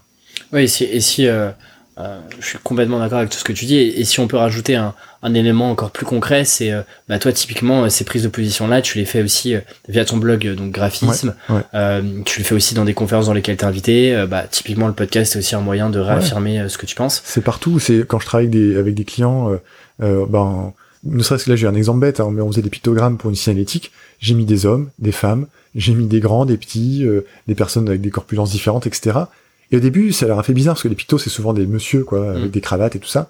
Et en fait, très normalisé. Ouais, extrêmement. Et euh, et autour de la table, il y avait, euh, bah, dans la réunion, il y avait euh, que des femmes et un chef de projet qui était un gars. Et en fait, quand j'ai présenté les pictos, ah bah ouais, bon bah on va le faire. Enfin, c'était même plus un sujet. Et c'est c'est des exemples bêtes, mais en fait, des choses comme ça, ça se fait au travers du travail, des podcasts, des conférences, des workshops chez les étudiants, dans les cours aussi. ça passe partout en fait, ça dans toutes les dans toutes les formes d'expression que je avoir, j'essaye de faire passer ces trucs-là. Il y a aussi un article euh, qui est, je me demande s'il est, alors je sais pas s'il est récent ou pas, euh, mais dont le titre euh, me plaît beaucoup, qui est "Je veux quitter ma boîte pour faire un truc qui a un peu plus de sens". Ouais, ouais, je vois. Mais globalement, je sais pas trop comment faire. Ouais. ouais. Et, et, tu partais du fait que tu discutais avec beaucoup d'étudiants, beaucoup de personnes qui se posent des questions sur quoi faire, qui sont potentiellement dans des jobs qui leur plaisent pas, etc. Mm c'est quoi le, schéma de raisonnement que tu retrouves un peu chez toutes ces personnes-là euh, hmm. Est-ce que déjà il y a une sorte de pattern un peu fixe euh, euh, que tu que tu retrouves ou pas? Alors, je vais pas parler pour la plupart des étudiants, mais que ce soit des étudiants ou même des, designers jeunes ou moins jeunes, peu importe, hein, il y en a pas mal qui se disent ouais j'aimerais bien travailler pour mes idéaux, pour mes idées, pour l'avenir de mes enfants, enfin ou pour il y a plein de sujets comme ça et puis chacun a des engagements. Il y en a qui disent moi c'est le droit des animaux, d'autres qui me disent bah moi c'est les questions d'asile, de terre d'asile, etc. Enfin tout le monde a des choses qui l'animent justement, et ils me disent mais comment tu fais en gros pour euh, et gagner ta vie un peu, euh, gagner de l'argent entre guillemets, et euh, arriver à travailler pour tes valeurs. Donc déjà quand c'est des étudiants, je leur dis déjà essayez d'avoir un toit sur vos têtes, de manger, parce que si vous pouvez pas vous aider vous-même, vous pourrez pas aider les autres. Mmh. Parce que si tout à coup ils se mettent eux en difficulté, ça paraît bête, hein, mais j'essaie de leur rappeler déjà faites un peu comme vous pouvez pour subvenir à vos besoins tout ça, et après une fois que vous êtes un petit peu à l'aise, une fois que vous avez un petit peu de respiration, faites des trucs pour les autres, euh, fait du travail euh, pour des assos, des machins. Là-dessus, euh, allez-y, franchement. Donc déjà, ça, c'est pour moi, c'est un, élément important. Parce que, excuse-moi de te couper, le risque, c'est de tomber dans une démarche un peu trop utopique, où tu te dis voilà, j'ai envie de travailler pour mes idées, mais mais en fait, je galère, je galère tous les mois. c'est et donc t'as là, du coup, t'as en plus de l'extérieur une vision ultra utopiste ben, de ce que tu fais, quoi. Certains peuvent le faire. Hein. Moi, je respecte cette cette approche-là il y a eu, enfin, quand on parle des grands, poètes français, des grands poètes romantiques, euh, etc., et même dans les artistes, il y en a beaucoup qui ont travaillé euh, sans gagner aucun argent de leur vie, mais ils ont vécu dans la misère, etc., et c'était très très dur, mais ils ont pu créer des œuvres parfois magistrales. Euh, ça, ça, existe encore, je pense, mais j'estime en tout cas quand si on me demande mon avis là-dessus, je leur dis faites attention à votre santé, à votre vie, c'est précieux. Euh, et c'est ça qui compte avant tout. Et après, vous pourrez euh, aller accompagner euh, les autres. Donc ça, c'est c'est ce que j'essaye de dire modestement, et après de dire une fois qu'on on a réussi à faire un petit peu sa petite place, etc. Euh, et ben là, c'est là où il faut le faire intelligemment. c'est de dire ok comment je vais pouvoir euh, sans, sans perdre mon temps, essayer d'avoir un impact positif si quand bien même c'est possible de l'avoir. Donc de dire allez chercher des secteurs déjà où il n'y a pas trop de designers, où il n'y a pas trop de, de domaines dans lesquels il c'est saturé, etc. Et donc bah essayez d'apporter votre aide. Mais ça peut être une aide toute minime en disant je vous fais votre petit logo parce que ça va vous aider quoi et je peux vous consacrer une journée dans le mois. Bon bah voilà, euh, un étudiant peut dire ok, euh, ce mois-ci j'ai aidé une entreprise à refaire son logo euh, et en plus une entreprise sur le droit des animaux et je suis content de, ça et, je, suis voilà ça, ça m'anime quoi. C'est une valeur extra financière, c'est une valeur humaniste et et en fait c'est ce que j'essaye d'approcher et puis petit à petit d'arriver à se dire ok, je trouve pas forcément des ONG, des associations, c'est difficile à toquer aux portes. C'est pas grave en fait, je vais faire mes projets moi-même, je vais faire je vais passer mon samedi à faire des affiches sur, euh, je reprends l'exemple des, droits des animaux, ou ça peut être aussi euh, tous les droits différents possibles, ou la justice, etc. Je vais faire des affiches, je vais les partager, je vais les envoyer, je vais dire qu'elles sont gratuites, qu'on peut les télécharger, euh, si j'en veux les imprimer, les imprime. Et voilà, j'ai fait mon truc, je suis content. Si ça intéresse les gens, tant mieux. Si ça intéresse personne, je les ai fait, je suis content, c'est pas grave. Et puis je continue, j'avance, j'avance, j'avance. Et pour moi, c'est comme ça que je travaille depuis toujours et, et je m'en sors, ça me plaît, ça me permet d'avoir un bonheur aussi dans mon travail et, euh, le fait de pouvoir m'exprimer aussi, c'est important. Euh, et, en effet, quand j'ai des étudiants ou des, des designers qui me demandent euh, ces conseils, c'est exactement ce que je leur dis, d'arriver déjà à avoir cet équilibre-là personnel, et puis ensuite faire des trucs pour les autres, et d'aller chercher vraiment au fond de soi ce qui nous ce qui nous transporte, ce qui nous révolte, ce qui nous énerve, ce qui nous perturbe, ce sur quoi on a envie de se battre aussi. Parce que quand moi, quand je suis convaincu d'un sujet qui m'anime, qui me révolte, qui m'énerve, qui m'agace, je vais passer vachement plus d'énergie, de créativité, ça va me rendre beaucoup plus fort d'un point de vue euh, du travail, euh, et donc le résultat n'en sera que meilleur aussi. Ce que, ce que, je retiens dans ce que tu dis, c'est il euh, y, y, a une chose qui m'intéresse vraiment, c'est tout est intéressant, hein, mais ouais, ouais, je, je, suis pas offensé, t'en fais pas. c'est vraiment sur, tu vois, le fait et l'importance de faire aussi des choses de ton côté sans rien attendre en retour, ouais. sans demander la permission à d'autres, sans dépendre d'autres personnes. Tu vois, de bosser le samedi, de bosser sur tes, sur ton temps libre pour monter des projets sur des combats qui t'animent. Ouais ça c'est quelque chose qui me parle, qui me touche énormément parce que bah typiquement le podcast, tu vois, je dois rien à personne, c'est-à-dire que je prends le micro, euh, je fais et voilà, ça me ça, me fait kiffer. Mais comment t'expliques qu'aujourd'hui euh, enfin je sais pas, j'ai l'impression que c'est pas forcément la norme et que bah, quand tu donnes un peu ce conseil entre guillemets de euh, fais des choses, mhm. teste par toi-même, bah, je sais pas, j'ai l'impression que c'est euh, c'est un peu le conseil euh, euh, dont tout le monde parle. Ouais, et que, que, personne ne fait. Mais que personne ne fait vraiment parce que finalement le week-end on aime bien se reposer. ouais, ouais. donc je sais pas comment, je sais pas si t'avais un. Là-dessus en fait, enfin pour moi c'est un, un truc parfois qui, qui m'agace. C'est en effet tout le monde est plein de bonnes intentions, etc. voilà. à un moment donné euh, je vais pas être vulgaire, mais à un moment donné, il faut retrousser ses manches, pourrait-on dire, euh, et, y aller vraiment en fait, parce que si on fait rien, il va rien se passer. Si on se dit ah en fait, euh, euh finalement, je suis bien à rien faire, à consommer bêtement et à pas trop réfléchir, et eh ben je, je vais pas être con, je vais être confortable, je vais rester un peu un peu con aussi parfois, et je vais pas y aller quoi. Et en fait, le le moindre déclic de se dire, ah, je vais déjà, je vais me lever de ma chaise, je vais me lever de mon ordinateur, et je vais faire quelque chose. Je sais pas, je vais commencer, je vais prendre une feuille, je vais faire une liste, je vais sortir, je vais téléphoner à quelqu'un, rien que ça. Parce que sinon, euh, et, je, l'ai vécu sur plein de fois, hein, j'allume YouTube, je regarde deux vidéos, trois vidéos, dix vidéos, tiens, il est 18h30, euh, bon, moi je vais me faire à manger, puis je vais me coucher. Bam, la journée est passée super vite.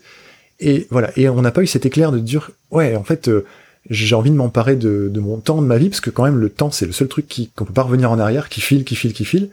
Et, euh, et, tout à coup, on se dit, euh, qu'est-ce qu'on a envie de faire vraiment, en fait? Au fond de soi, ce temps de vie qui, est assez précieux quand même, de se dire, ouais, euh, on a de la chance de pouvoir vivre, de pouvoir être dans un pays qui, qui est assez sécurisé, qui est pas trop en guerre, alors il est en guerre avec l'extérieur, hein, voilà, de pouvoir manger tous les jours à notre faim, pour nous, on est hyper privilégiés. Comment on va utiliser ce temps à bon escient, sans se sentir coupable non plus, parce qu'on peut aussi avoir ce fardeau de dire, oh là là, il y a la misère du monde, je me sens mal, donc dans ce cas-là, je vais rester sclérosé chez moi, à pas bouger. Euh, il faut retrousser ses manches, il faut y aller, euh, il faut pouvoir, euh, à mon sens, militer, utiliser son temps pour des questions politiques, mais pas politiques politiciennes, mais politiques en termes d'action et de, conviction, et, et se dire, ok, qu'est-ce que je sais faire? Toi, tu sais faire des podcasts, bah voilà, tu vas, tu vas rencontrer des gens, tu diffuses du contenu. S'il y a cinq personnes qui t'écoutent et tu dis, et que ces personnes-là, elles se disent, ah ouais, mais en fait, ça m'a provoqué une idée, ça m'a animé, ça m'a fait un truc, 5 personnes, déjà, rien que ça, c'est génial. Ah, c'est la plus belle des récompenses. Hein. Si demain t'en as 10 000, tant mieux. Mais en fait, tu fais pas pour la quantité, tu fais surtout pour la qualité, te dire, en fait, euh, si j'arrive à faire prendre conscience à des gens, leur faire une étincelle dans la tête, leur faire bouger un truc, rien que ça déjà, c'est gagné. Et dans tous les projets, pour moi, c'est comme ça, d'avoir la modestie du nombre et de se dire ouais, je vais pas euh, changer la planète, je vais pas admirer euh, euh, Apple qui veut toucher des millions de personnes, etc.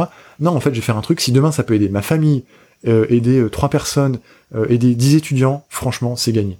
Et, peu importe le projet, on l'a fait. On estime qu'il est nécessaire, qu'il fallait le faire. et vu que c'était nécessaire qu'il fallait le faire, on l'a fait. Si c'est utilisé, tant mieux. Beaucoup, tant mieux. Très peu, c'est pas grave. Et même si c'est utilisé par personne, au moins on l'a fait pour nous et, c'est sorti quoi. Et ça c'est pour moi c'est un truc où il faut être révolté, il faut être énervé, il faut pouvoir aussi avoir de de l'énergie pour ça parce que sinon on, sinon on reste assis, on mate, on mate YouTube et, et, la journée elle passe quoi.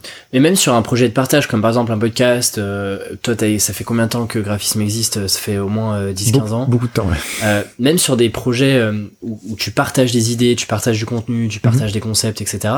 Je pense aussi qu'il faut aussi avoir une démarche un peu égoïste c'est-à-dire de, de, se dire aussi, je fais les choses d'abord pour moi, mhm, mhm. parce que moi ça m'anime, parce que moi ça me plaît, parce que moi j'ai envie de partager, avant de, de se dire, euh, euh, je fais ça parce que j'ai envie d'être connu, parce que j'ai envie de toucher un maximum de personnes, parce mhm. que j'ai envie de gagner beaucoup d'argent, etc. Je pense que ça, ça peut arriver Mhm. Potentiellement, une fois que le projet est lancé, une fois qu'on prend du plaisir, on se dit, bah là, ok, quelle est la prochaine étape? Est-ce qu'on a envie de, mhm. de que ce projet devienne un projet un peu plus gros? Est-ce qu'on a envie de s'entourer de gens, etc. Totalement. Je pense que ce côté un peu aussi égoïste, de se dire, qu'est-ce qui me m'anime vraiment? Ouais, ça c'est ça c'est primordial et c'est ce qui fait que en partant de là, on crée des beaux projets. Mm. Euh, quand des fois je vois des étudiants qui rentrent en première année d'école de design et qui veulent faire du design parce que euh, ils viennent à 11 heures au travail, parce qu'on roule en fixie, parce que c'est la mode, parce que c'est cool, parce qu'on a un gros salaire, machin. En vérité, c'est pas ça. Euh, ce, et, et, souvent ils en sont dégoûtés parce qu'en la réalité elle est pas là.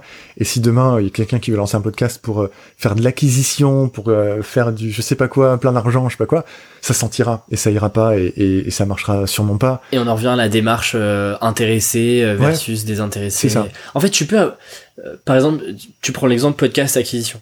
Mhm. tu vois, moi je l'ai pas du tout fait dans une acquisition client puisque mhm. bah, on parle de freelancing, mais certains clients, je sais, sont venus euh, parce qu'ils m'avaient, euh, ils avaient vu le podcast passer, ils avaient écouté euh, deux trois euh, par capillarité comme ça, etc. ou par ouais.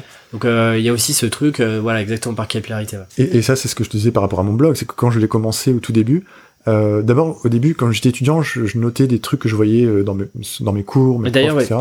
Je, je C'est quoi un peu le commencement de, de graphisme? Pour, Pourquoi t'as créé ça euh... Ben justement, c'était parce que je faisais un peu de veille, je voyais des trucs hyper intéressants. Je me dis, bah, je vais me, je vais me mettre de côté. Mm -hmm. Je connaissais pas Evernote à l'époque, je voulais pas faire des fichiers texte dans mon ordi, donc je me suis dit, je vais créer un Tumblr et puis je vais mettre des liens, des vidéos, des trucs qui me qui me parlent et comme ça je les ai de côté euh, pour faire vu que je faisais un peu de veille. Et puis après, euh, j'ai vu qu'il y avait des gens qui me lisaient.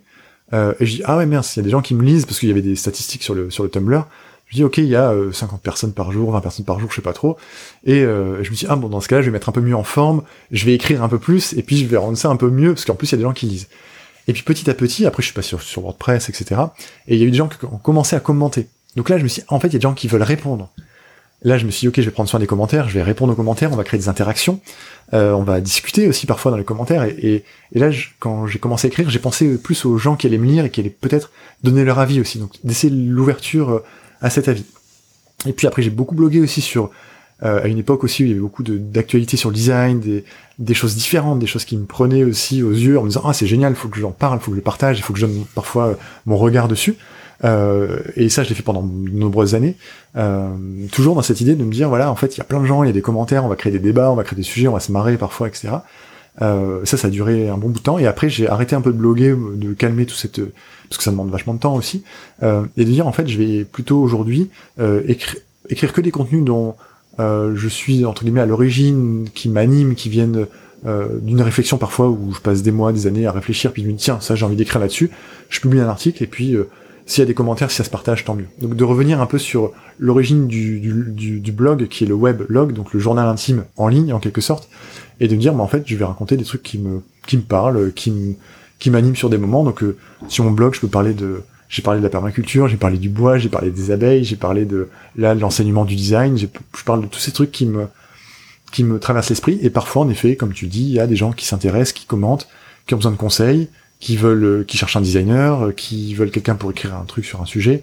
Donc ça parfois amène des, des rencontres aussi, des cafés. Ben on s'est rencontrés aussi par nos connaissances et, et, et parfois ça parfois il se passe rien de ce qu'on fait et on le fait parce qu'on estime que c'est c'est nécessaire de le faire. Je pense qu'il y a vraiment cette idée de dire, j'estime que j'ai besoin de le faire, c'est nécessaire et, et je, le, je le pose. Et si quelqu'un est intéressé, ben, il réagira. Puis si personne n'est intéressé, c'est pas grave, je l'ai fait pour moi. Ouais. Et t'as eu cette logique de d'un peu de communauté? Alors je sais que t'as t'as même pas de, je crois que t'as pas de newsletter. J'ai pas de newsletter, j'ai pas de Google Analytics. Voilà, je sais que tu ça. regardes pas les stats, Non, etc. ouais. T'as- jamais eu euh, cette logique de communauté où tu te dis ok il y a une traction, euh, est-ce que je peux pas en faire quelque chose, euh, rallier des gens à ma cause entre guillemets. Il y a, euh, il y a plusieurs années, il y a peut-être 6-7 ans, il y a des gens qui m'ont dit, ah, tu devrais faire des apéros, des trucs comme ça, pour, parce qu'on est plusieurs à te lire, c'est sympa et tout ça. Moi, hyper timide, je me suis dit, oh non, euh, je sais pas trop, je vais pas être le centre de tout ça, et donc, euh, j'ai jamais fait. Euh, j'ai eu, j'avais mis un, un truc de stats à une époque, donc j'avais euh, parfois jusqu'à euh, 4-5 000 visiteurs uniques par jour, donc ce qui était énorme. énorme. J'étais, là, oh là. maintenant c'est déjà, enfin Je sais pas sur les blogs aujourd'hui, j'ai l'impression qu'il y a moins de gens sur les blogs, sur d'autres sites ou sur les plateformes de sociales, je sais pas. ouais ça dépend tellement, euh, ça dépend tellement des blogs, ça dépend tellement des sujets. euh, avait- Mais euh, je peux te dire que oui 4000 euh, visiteurs uniques c'est très bien. ouais. C'était, moi je voyais ça, alors je comparais avec le blog de mon frère et forcément c'était pas beaucoup parce qu'il a, il a un gros gros blog, mais je me disais bon bah c'est cool, ça me met un peu la pression de me dire oh là là faut que j'écrive parce qu'il y a des gens qui viennent et s'il y a rien ils vont ils vont pas venir et tout ça, donc on rentre un peu dans une logique comme ça. Euh, ce qui fait que après j'ai viré ce, ce truc de compteur parce qu'en fait je me suis dit ouais je veux pas rentrer dans cette Tu voulais te détacher de ça quoi. ouais ça, ça mettait un peu la pression et je voulais pas en fait. Donc je me suis dit bah si demain il y a cinq personnes c'est pas grave, je le saurai pas. Euh, et aujourd'hui c'est le cas et je m'en fiche et ça m'a un peu détaché de ça et le fait de faire de créer une communauté etc c'est plutôt ouais via via Twitter ou via j'ai fermé mon compte Facebook donc j'ai plus euh, le, blog sur Facebook etc mais surtout via Twitter via euh, les rencontres aussi le fait d'avoir rencontré pas mal de gens pas mal d'étudiants qui à l'époque où j'étais étudiant aujourd'hui sont jeunes professionnels donc je les retrouve parfois des années plus tard. On discute et pour moi la communauté elle est là en fait. C'est une communauté de gens euh, des fois ils m'envoient des mails pour me dire où ils en sont ils montrent leurs projets et je suis vachement content et on échange un peu.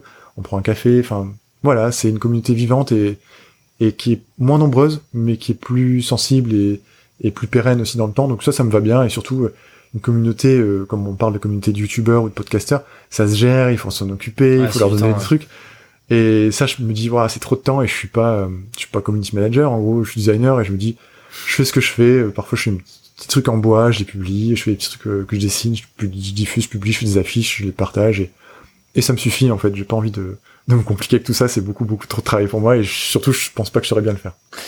Et est-ce qu'il y avait quand même cette, euh, tu vois on parle souvent de marque personnelle, de personal branding, Ah, etc. personal branding, ouais, je vois. un, un mot euh, que je trouve pas très joli. euh, Ouais.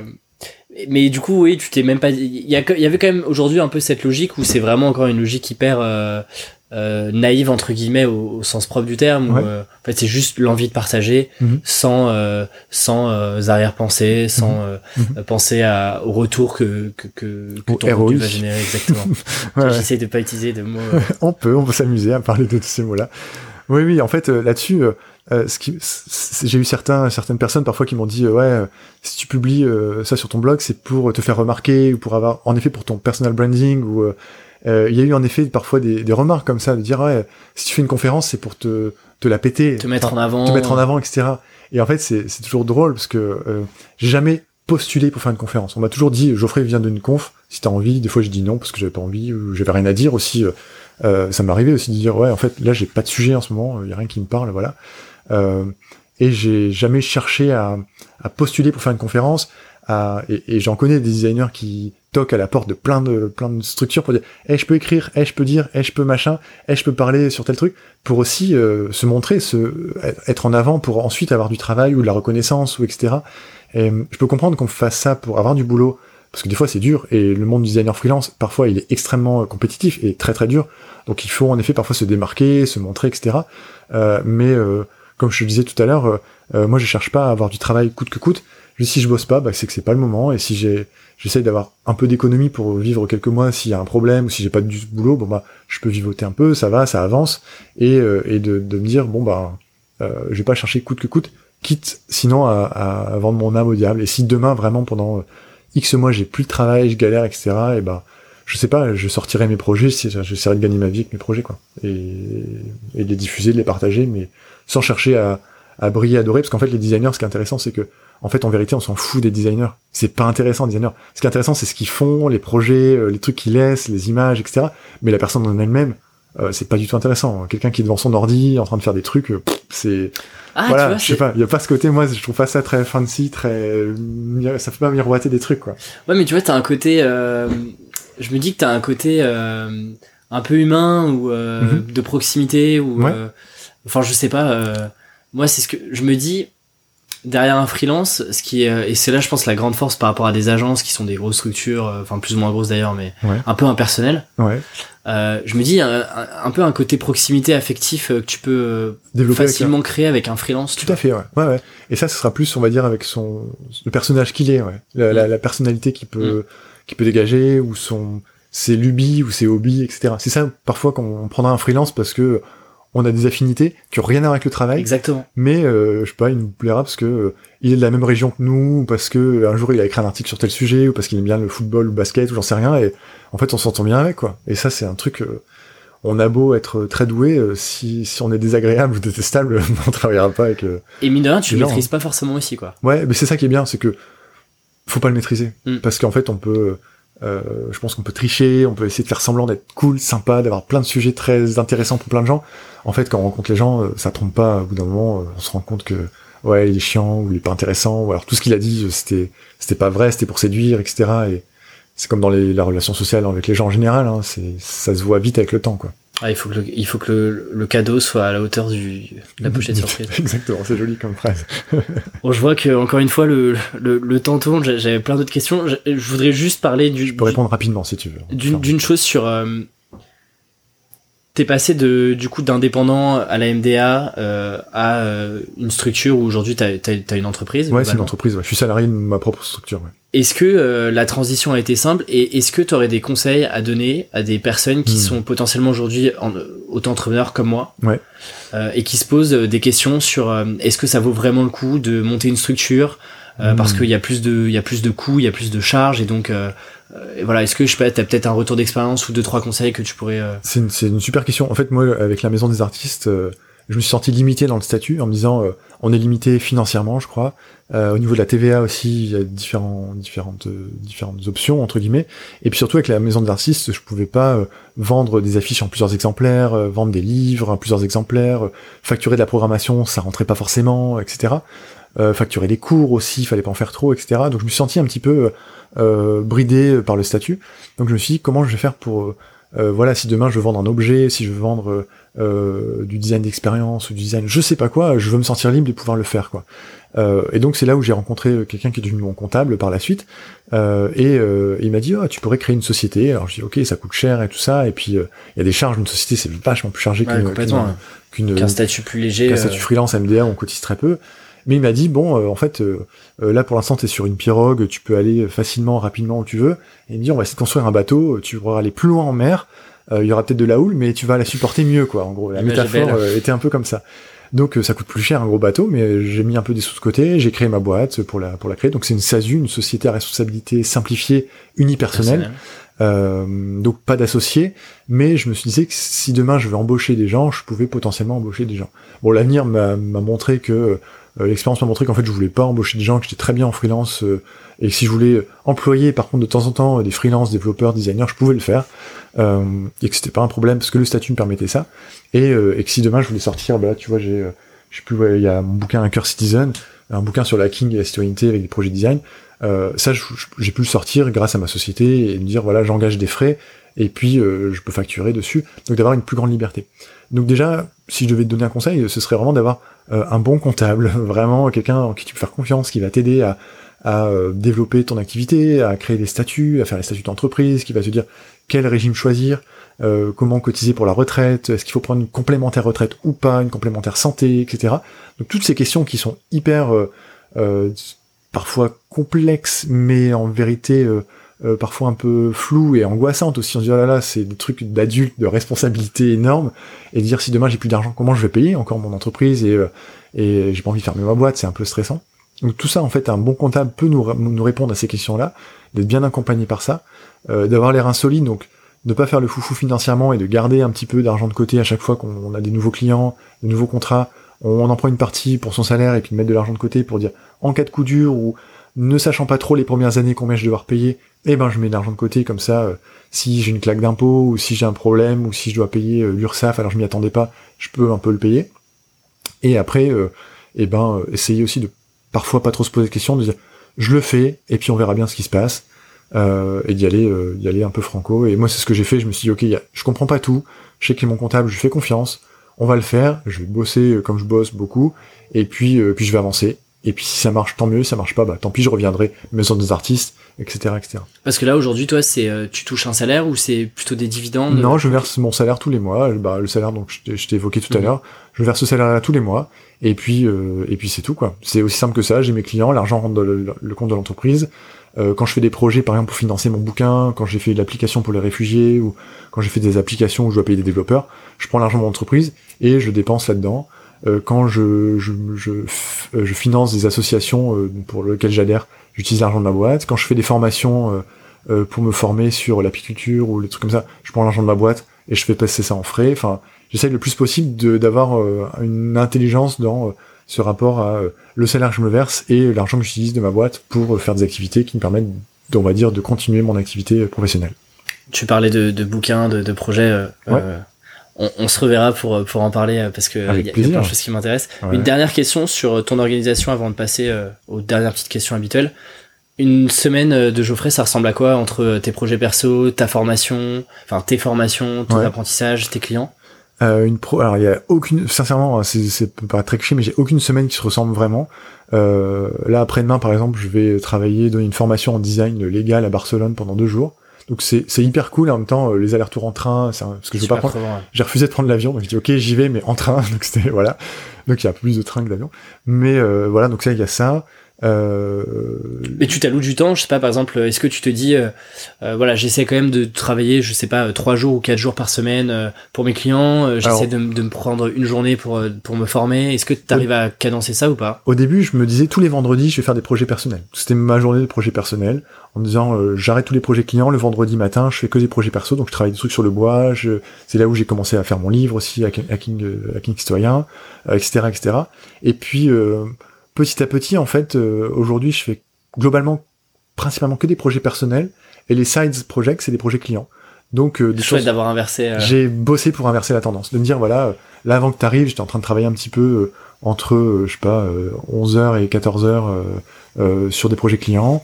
Euh, là peut-être quand tu seras parti, je ferai des projets perso parce que je développe un, un labo, euh, je pourrais, on aura l'occasion d'en parler quand ce sera un peu avancé, mais voilà. Euh, J'essaie vraiment de mélanger tout ça. Et puis après, euh, quand je bosse pour une association et je fais de l'identité, est-ce que c'est un projet perso, est-ce que c'est un projet client, est-ce que c'est un projet euh, euh, non-profit? Tout ça, c'est hyper mélangé des fois, donc euh, je sais pas trop la différence. Et puis après, le fait d'aller voir une conf, de lire un bouquin, comme tu disais tout à l'heure, hein, c'est et du travail et Exactement. du plaisir, etc. Et euh, là, tu vois, hier, j'étais dans une brocante, j'ai acheté des, des encyclopédies. euh, et en fait, dans ces encyclopédies, il y a plein de trucs sur le gra- de graphisme, de design, de la typo. Et tout ça, en fait, euh, bah, ça vient animer, ça vient animer mon travail. Et tout ça, c'est hyper mélangé. Donc, il y a aucune semaine qui se ressemble. Et surtout, j'essaye de gérer mon temps pour que j'ai du temps aussi pour, euh, bah, pour mes proches aussi, pour euh, moi, pour avoir du temps pour des étudiants qui me disaient, ah, Geoffrey, on peut prendre un café? Ou tu me dis, bah voilà, Geoffrey, on, peut enregistrer un podcast. Ok, en fait. L'idée, c'est vraiment, et, et j'ai eu la chance d'avoir du temps qui m'a été accordé par mes enseignants, par des designers professionnels quand j'étais étudiant qui m'ont dit, ok, bah on prend un café, on discute. Et ça, j'ai toujours été hyper reconnaissant de ça parce que j'étais là, mais ils sont trop, ils sont débordés, ils me prennent 10 minutes ou une heure pour un étudiant euh, qui les intéresse pas. Ok. Et ben aujourd'hui, j'essaie vraiment de faire ça euh, et de rencontrer euh, tous les gens qui me demandent, Geoffrey, on peut se voir. Je dis ouais, on prend un café, vous venez à la maison, on discute et, et c'est cool et, et ils sont contents, ils repartent et tant mieux quoi. Ouais, les Américains appellent ça le pay it forward, mais euh, Ouais. j'y crois beaucoup, quoi. Je connaissais pas ce Euh, terme, mais ok. Ouais, bah, moi, avec le podcast, je suis toujours surpris que les gens euh, sont acceptent de, de, de me voir alors que je sors un peu de nulle part, quoi. Et c'est ça qui est bien, euh, c'est, et c'est d'autant plus parfois, d'autant plus intéressant de rencontrer deux étudiants qui se posent des questions sur leur avenir. Et en fait, ça résonne beaucoup plus que parfois des, des, des réunions pro et tout Mm. ça. Quoi. Exactement. Ok, trop bien. Euh, du coup, je te propose de passer aux dernières questions du podcast. Allez, La première sur la réussite. Ouais. Et pour toi, quelle était euh, ta représentation, ou quelle est euh, plutôt ta représentation de la réussite? Qu'est-ce que c'est que la réussite? Ouais. C'est une super question. Euh, sur la question de la réussite, pour moi, c'est, pouvoir euh, justement laisser, on va dire, soit le minimum de traces, le minimum d'impact de sa présence sur Terre. Tu dis en fait, euh, j'étais là et c'est quasiment rien passé d'un point de vue euh, global, hein, on va dire environnemental, etc. ou au moins d'avoir laissé un petit truc un peu mieux. Dire voilà, un petit truc d'amélioration sur quelqu'un, sur euh, un environnement, sur euh, un leg, j'en sais rien, une image qui a fait, qui a parlé à quelqu'un, qui a ému quelqu'un, qui a permis à quelqu'un de se lever et de faire des trucs. Pour moi, déjà, la réussite, c'est déjà d'avoir fait ça. Le reste, c'est du plus, quoi. Et euh, alors, question qui, qui hors des cadres, mais si on devait retenir une chose de toi euh, dans, dans, dans 50 ans, on, Rien du tout, rien du tout. Oubliez-moi, ça m'ira très bien. Non, c'est ce que je disais, c'est que le, j'avais fait il y a très très longtemps, j'ai bon, fait une conférence, euh, c'était un TED, et l'intitulé c'était Le designer, ça n'existe pas. Et c'est vraiment de dire, en fait, retenez rien des designers, retenez ce qu'ils ont fait, utilisez leurs trucs, mais la personne, c'est bon, on peut les oublier, ça suffira très bien. C'est chouette d'avoir ce côté aussi détaché de soi-même, en fait. C'est ouais, il faut parce que sinon tu prends tout trop à cœur et puis euh, et puis on fait pas ça pour soi, on fait ça pour les autres. Euh, et ça suffit. Si les autres ont une vie mieux grâce à soi, ben ça suffit. Qu'ils nous aient oubliés, ça, ça suffira. Du coup, tu lis, t'écoutes euh, aussi et tu regardes beaucoup de contenu. Euh, Est-ce que il y a, je sais pas, deux trois recommandations euh, qui t'ont des, des, choses. Ça peut être des bouquins, des podcasts, des blogs, des choses qui t'ont un peu marqué, qui sont plus ou moins, je pense du coup moins liées au design en tant que tel? Ouais, alors. Si t'avais deux trois recommandations. Euh, dans les recommandations, là récemment j'ai regardé une conférence où il y avait Nicolas Hulot et Pablo Servigne. Euh, C'était une conférence euh, sur le climat. Euh, je la recommande à tout le monde. Je t'enverrai. C'était ouais, s'appelait Climax, je crois. L'intitulé de la conférence c'était Climax. Et t'as euh, bon Nicolas Hulot que tout le monde connaît et Pablo Servigne qui a écrit des livres sur la collapsologie, il a écrit comment tout peut s'effondrer, il a écrit l'entrée de l'autre de la jungle que j'ai là juste sous les yeux avec Gauthier Chapelle. Et, euh, et en fait, ils, pendant une, une heure, une heure et demie, ils discutent entre eux. Et c'est autant hyper inspirant, très sensible, très cartésien aussi. Et ce mélange-là, il m'a beaucoup parlé. Donc ça, c'est une conférence que j'ai que j'ai vue récemment. Euh, dans les dans les ouvrages, qu'est-ce que je pourrais te dire en termes en termes de livres qui m'ont qui m'ont interpellé récemment. ben j'ai celui-là hein, sous les, j'en ai deux là sous les yeux. Je veux dire ces deux là. Euh, il y a l'entrée de l'autre loi de la jungle justement, euh, euh, qui est un qui est un livre sur le fait que en cas de crise, bah en fait on a souvent tendance à dire ouais les gens vont se tirer entre les pattes, ça va être la guerre, etc. C'est le loi du plus fort. En réalité les gens s'entraident. Et, et ce livre explique assez brillamment que ben, les gens et dans les espèces animales, dans le règne animal, quand il y a des situations climatiques extrêmes, de crise, etc., les espèces s'entraident euh, parfois, il y a des entraides assez surprenantes entre des insectes qui se fréquentent pas ou qui veulent se détruire et qui là euh, interagissent pour aller mieux, pour recréer des écosystèmes viables. Euh, et ça, en fait, ça me, ce livre donne de l'espoir aussi, de se dire en fait, là aujourd'hui, sur les questions de crise climatique, d'effondrement de la société, on a souvent beaucoup de gens qui se prennent la tête entre eux, alors qu'ils sont parfois d'accord, ils sont très proches dans des mouvances. Et, le fait de dire en fait, il faut trouver des systèmes d'entraide, des systèmes politiques d'entraide, des systèmes de liens, créer des, espaces où les gens peuvent aller ensemble, même s'ils se connaissent pas, même s'ils sont pas d'accord, pour euh, pour euh, porter, euh, on va dire, un, futur meilleur, un futur souhaitable. ça, ça se construit, c'est du boulot, et je pense que les designers doivent créer ces espaces inframinces, qui sont des espaces entre la politique, entre le travail, entre la société, qui sont des espaces de, de retrouvailles, un peu de rencontres, d'échanges, de débats aussi, pour porter des, des, valeurs, des messages, et de se rendre compte qu'en fait, tout le monde va globalement dans le même sens. Euh, et après, une autre conférence que j'inviterai les gens à voir, et, ça je pourrais te, te l'envoyer, c'est celle dont, dont, je parlais tout à l'heure de, de Barbara Stiegler, euh, qui, est, euh, qui, est, qui est fascinante, qui est percutante, qui est incisive, qui a un regard sur la philosophie qui est, qui est brillant. Euh, donc ça, j'invite vraiment euh, bah, tes auditeurs à, à aller l'écouter. Euh, je mettrai tous les liens. et je te, les, je te les enverrai carrément. Une dernière question. Si tu avais un tableau géant visible par le monde entier au même moment, qu'est-ce que tu écrirais dessus ou dessinerais dessus? Euh, je prendrais ce tableau et je ferais un, et je, le, je mettrais une grande, un grand papier miroir dessus. Et ce serait juste un grand, grand, grand miroir. Ça, les gens, ils pourraient tous se voir en même temps. Et ils verraient tout le monde. Et ils se diraient, waouh, où est-ce que je suis? Et puis, peut-être qu'ils se diraient, oh, on est nombreux quand même. Ou alors, oh, on est tous différents. Ou alors, en fait, on se ressemble tous. Je sais pas. Je serais curieux de voir ce qu'ils se diraient. C'est génial parce que je donnerai pas et, je laisserai les auditeurs qui découvrent le podcast avec cet épisode euh, aller chercher, mais un autre invité a dit exactement la même chose. C'est drôle, je serais curieux de. Euh, on en reparlera juste après. Avec plaisir. Où est-ce qu'on envoie les personnes qui veulent te contacter ou en savoir plus un peu sur tous tes projets, sur ce que tu fais, sur ce que tu racontes Ben, ils peuvent aller jeter un petit coup d'œil sur mon Twitter, Geoffrey Euh, ils peuvent euh, taper mon nom dans Google. Euh, il y a des confs, il y a mon blog, il y a mon site, voilà. ou alors pas forcément s'ils aiment Google, ils peuvent aller sur DuckDuckGo ou Quant, qui sont des moteurs de recherche qui respectent la vie privée, c'est d'autant mieux. Euh, et puis après, en effet, il y a mon blog graphis.fr dans lequel je, je, publie des articles, graphisme sans E, juste g r a p h i s m.fr. Et, euh, et après, s'ils veulent me contacter, ben, ils sont les bienvenus et toujours au plaisir de répondre à, à leur mail.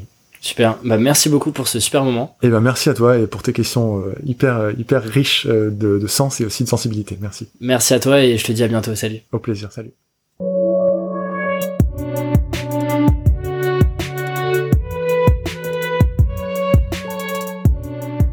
Merci d'avoir écouté jusqu'au bout. Le meilleur moyen de m'aider et de me soutenir, c'est de noter le podcast sur iTunes ou Apple Podcast.